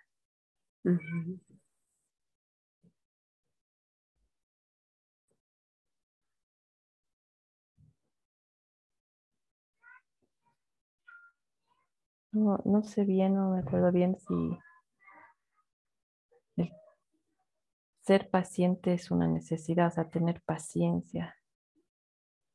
¿Eso qué te daría? Paz. Paz.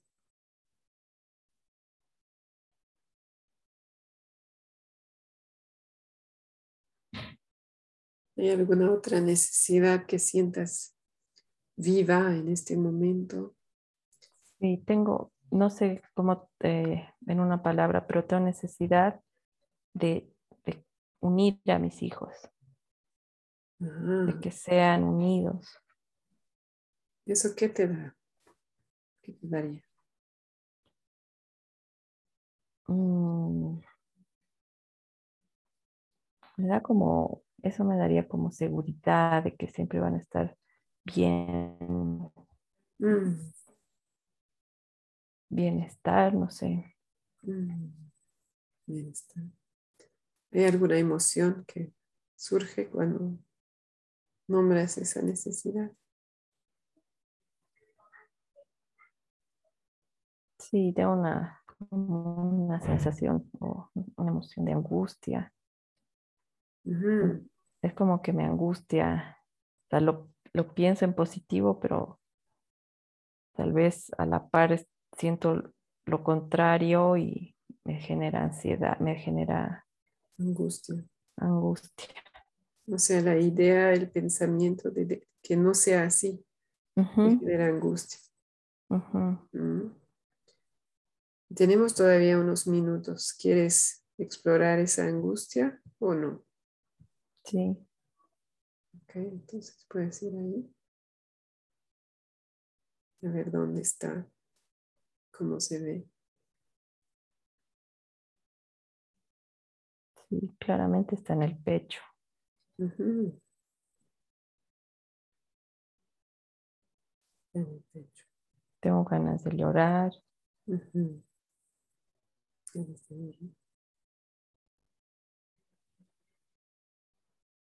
Veo todo oscuro.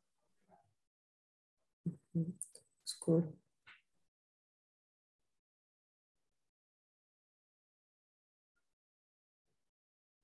Sí, es una oscuridad tan intensa que no veo nada, no siento nada. Estoy parada ahí en una oscuridad. Mm, Estás parada en la oscuridad.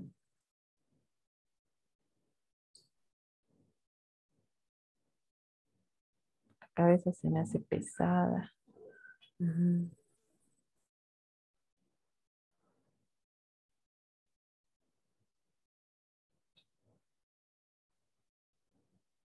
Y es como que quiere volver esa opresión en el pecho, en la boca del estómago.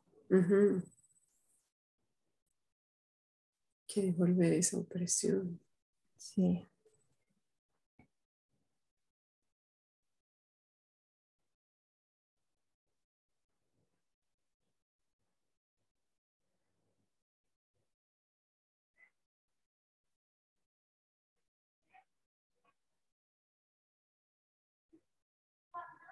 Pienso en, en relación a esta angustia que es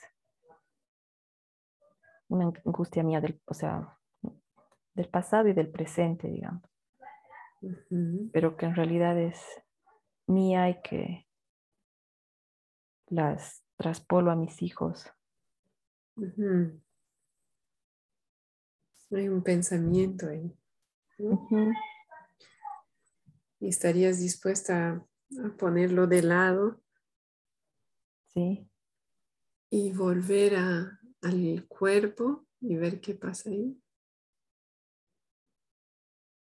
¿Cómo la visualizas esa angustia? ¿Sigue oscuro? sí, sigue oscuro. No se mueve, no se modifica.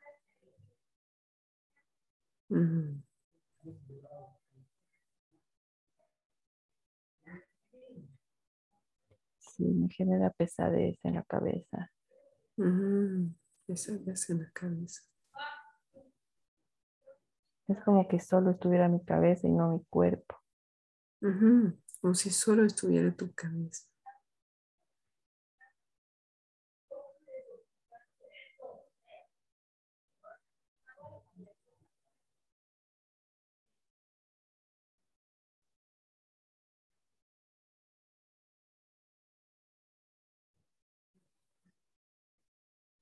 ¿Hay alguna temperatura, textura? Sí, calor, oscuridad, sin, sin poderse ver nada más. Ujú. Calor y oscuridad. Mm,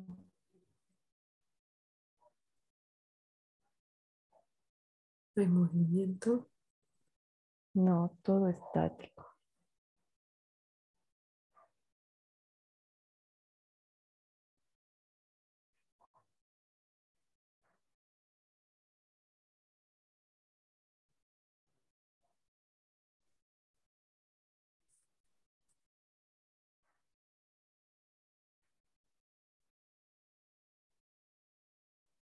Quiero ver algo y no puedo ver nada. Está todo muy oscuro. No puedes ver nada. Ese, ese intento de querer ver me genera como dolor de cabeza. Siento una molestia en la cabeza. Mm. Sientes como molestia, dolor en la cabeza. Vamos ahí. Esa molestia tiene movimiento. Sí. Va de un lado al otro. Solo la parte de abajo de la cabeza, de atrás, pero se mueve de un lado al otro. Ujú.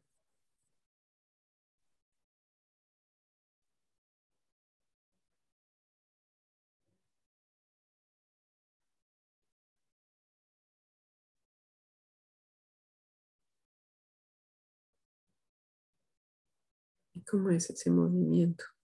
¿Tiene ritmo? No, es, es irregular, se mueve de, por momentos, por momentos no. Siento como que es más pesado del lado izquierdo que del derecho. Uh. Es más pesado del lado izquierdo. Sí.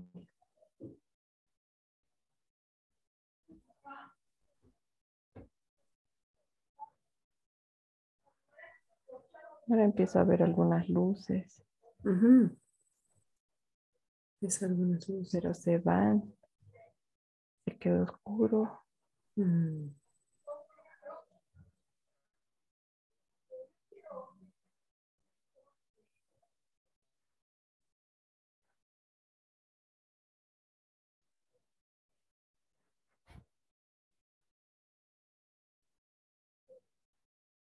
Ya se va la pesadez.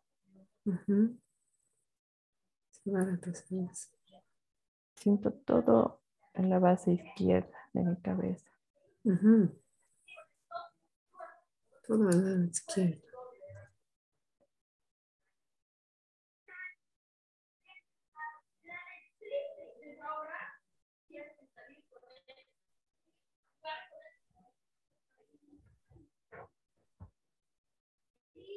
Se va el dolor. La oscuridad sigue. No, no vuelven las luces. No vuelven las luces.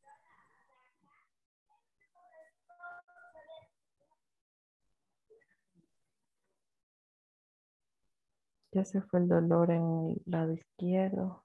La pesadez.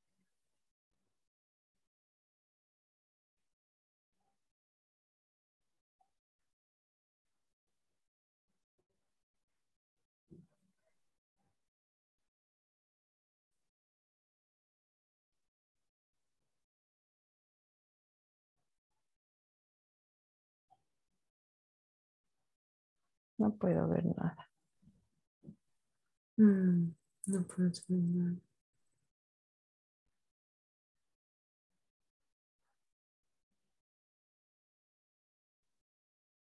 Ahora mi brazo izquierdo y mi hombro están como adormecidos.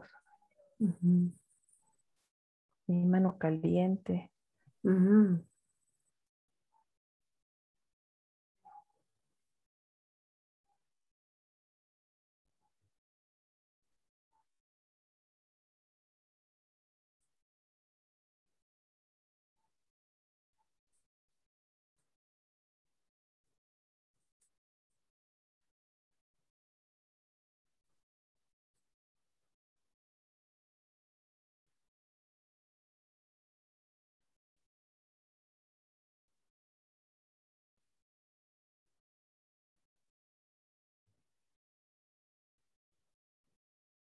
Ahora sí no siento nada.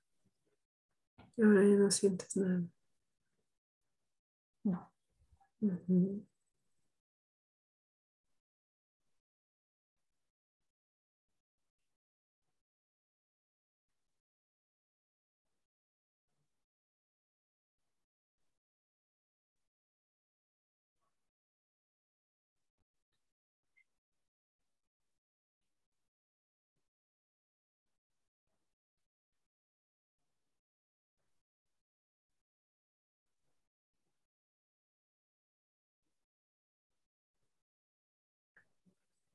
Desde ese lugar, ahora nos queda un minuto más o menos. Desde ese lugar, ¿quieres ver si hay alguna otra necesidad tuya que está viva? Me sale, ah, como me veo sola en la oscuridad, me sale necesidad de compañía. Mm.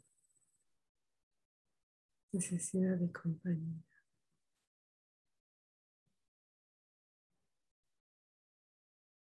Solo eso. ¿Cómo es nombrar eso?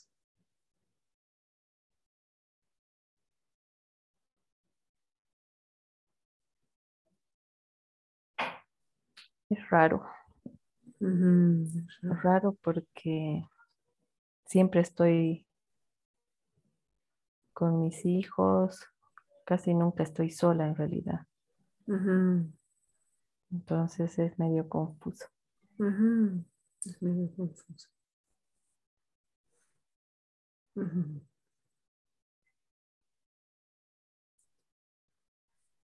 Y antes de que cierre las salas, em, ¿te sientes cómoda de volver ahora? Sí, Sí. sí, me siento cómoda. Y tal vez dejar esa necesidad ahí y ver qué pasa con eso. Tal vez viene algo nuevo en los próximos días. Sí, sí, perfecto. Súper. Ya están volviendo, por si acaso. Gracias, Vi. Gracias a ti, Jimé. Y bueno, no- un par de cosas me olvidé decir. Em, Estoy dividida si esperar que vuelvan todos. Creo que sí. Gracias por tu proceso, Jimé. Creo que fue em, muy claro, ¿no? Yo creo para las personas que van a escuchar em, cómo seguir una sensación corporal y también como esa aceptación, ¿no? De que mm, puede ser así o asá y, y puede cambiar o no y puede volver o no, ¿no? Y no hay, no hay como un camino definido, ¿no? Es simplemente una experiencia interior y la invitación es a no, no juzgarla, no juzgarnos y a, a dejar fluir y ver qué pasa. ¿no? Em, antes de, de pasar al grupo completo, mm, quisiera estar segura, Jimé, que tú estás tranquila o tienes algo como pendiente.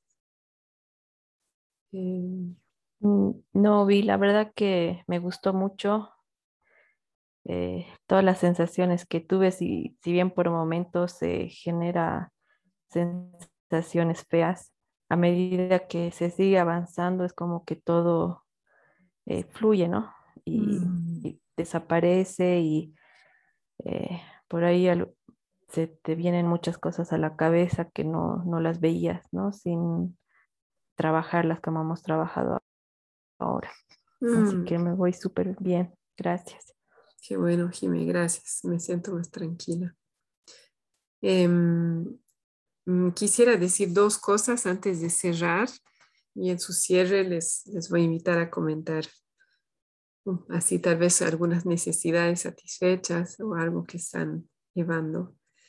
Eh, una cosa que me olvidé decir y me siento apenada y lo quiero mencionar para invitarles a hacerlo en la próxima práctica, si, si vuelven a hacer este ejercicio, es al cerrar como agradecer interiormente a su cuerpo, ¿no? Porque como que nuestro cuerpo eh, almacena mucha información, eh, ¿no? Muchas experiencias y cuando cuando nos interiorizamos de esta forma es como que nos entrega esta información, ¿no? Entonces es linda práctica agradecer al terminar y también si uno siente que no ha terminado pero ya llegó la hora, también como nombrar que voy a volver a darte atención en otro momento, algo así.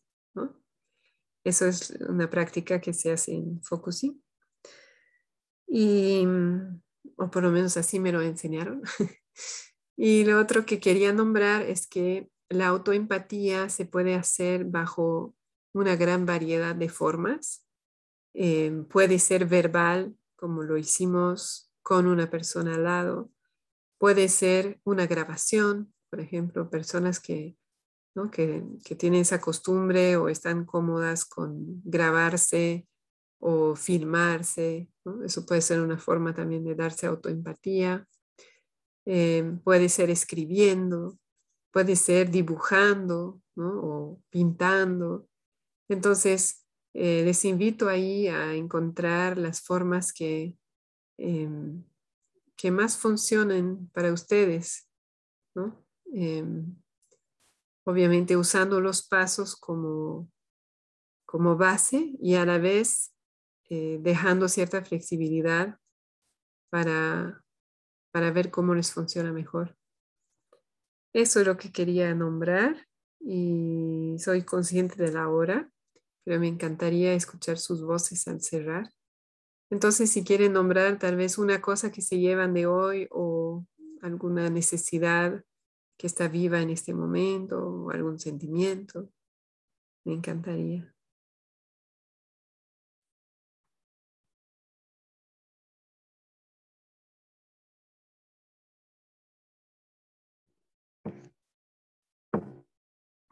yo muy agradecida, me, me ha encantado esto de, del ejercicio de la sensación corporal, ¿no? De conectar con el cuerpo. Y hablábamos con Ada, ¿no? De, de hacer un poco esta, o sea, de, de, entrenar esto, ¿no? Porque no, no, cuando no estamos conectados con el cuerpo, entonces cuesta un poquito eh, describirlo y sentirlo, ¿no? Entonces eso eso me, pareció muy, muy interesante y, y, cómo eh, el cuerpo te trae, esta, te trae una información o al menos te, te, te revela otras cosas, ¿no? Eso y también te quería preguntar esto, dices al cerrar, agradecer interiormente a tu cuerpo. En el proceso sería al, al, cerrar la sensación corporal antes de entrar a las necesidades, ¿verdad? o al cerrar todo, no sé. Sí, no, es igual, ¿no? Em, en algún momento del proceso, porque las necesidades también lo puedes hacer de una manera más interiorizada, ¿no? Y ver cómo resuenan en tu cuerpo. Entonces, en el momento que te parezca adecuado. Ok, ok, súper, muchas gracias y un gusto verlas a todas. Gracias, Tania.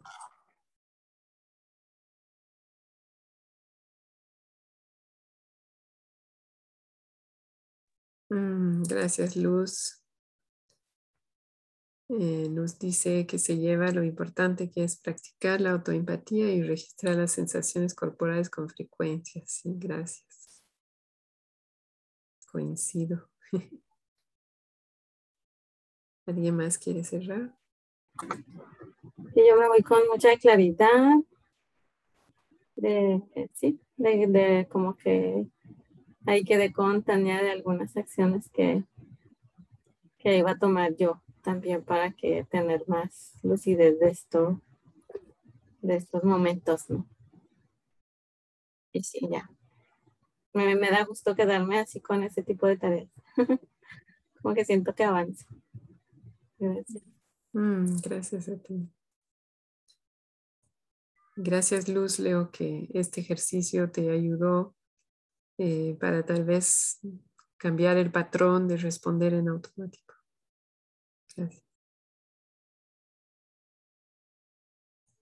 Sí, yo también me voy agradecida, Vi. Eh, ha sido una práctica interesante. Coincido igual con el tema de, de esta sensación corporal que, que, entiendo va a depender de la situación también. El poder identificarla bueno, si es que se puede en el momento que se está dando la situación, pero bueno, habrá que ver. y, y, y, bueno, mientras se hacía el ejercicio, el, el, el, hecho de que eh, el momento de hablar ya sentía, digamos, eso lo comentaba Luz, como que una tensión en mi nuca y en mi cuello y así una presión, ¿no? Entonces yo digo, pucha, realmente al hablar de esto estoy somatizando tal vez algo que, que está ahí ¿no? Que es, eh, que es recurrente, porque era una situación recurrente y es una situación recurrente. Entonces creo que eso eh, me gustó, me voy con la misma sensación de que necesito mayor eh, autocomprensión, ¿no?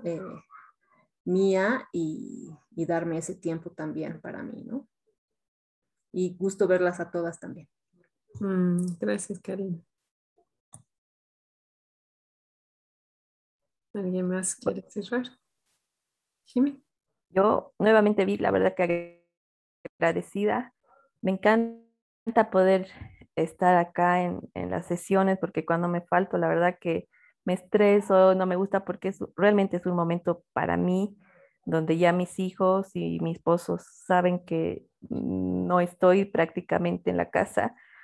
Así que me encanta porque realmente puedo, o, hoy he podido darme autoempatía de una manera que no, normalmente no puedo, ¿no? Generalmente cuando pienso en, en dar, tener un momento para mí siempre es a las corridas, ¿no? Pero la verdad que hoy con este ejercicio me siento fabulosa y me voy en paz. Gracias. Gracias, Jimmy.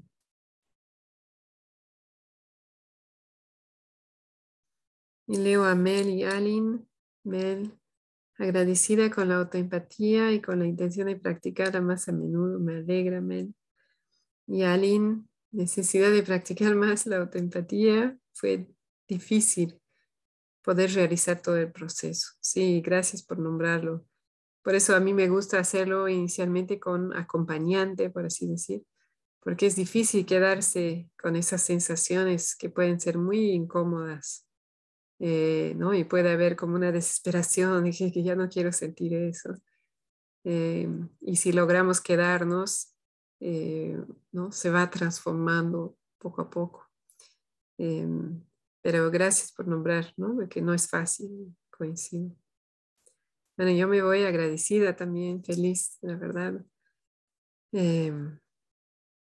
colmada por su presencia y su participación y, agradecida también con lo que yo he aprendido eh, de focusing, em, que me ayuda en esa parte menos mental em, que a mí me cuesta y, y me ayuda mucho. Así, me despido entonces, les deseo una linda semana y nos vemos pronto. Gracias, Vi. Buenas noches. Gracias a usted. Chao. Que estén bien. Gracias, Vi. Gracias, Tania. Ya salió.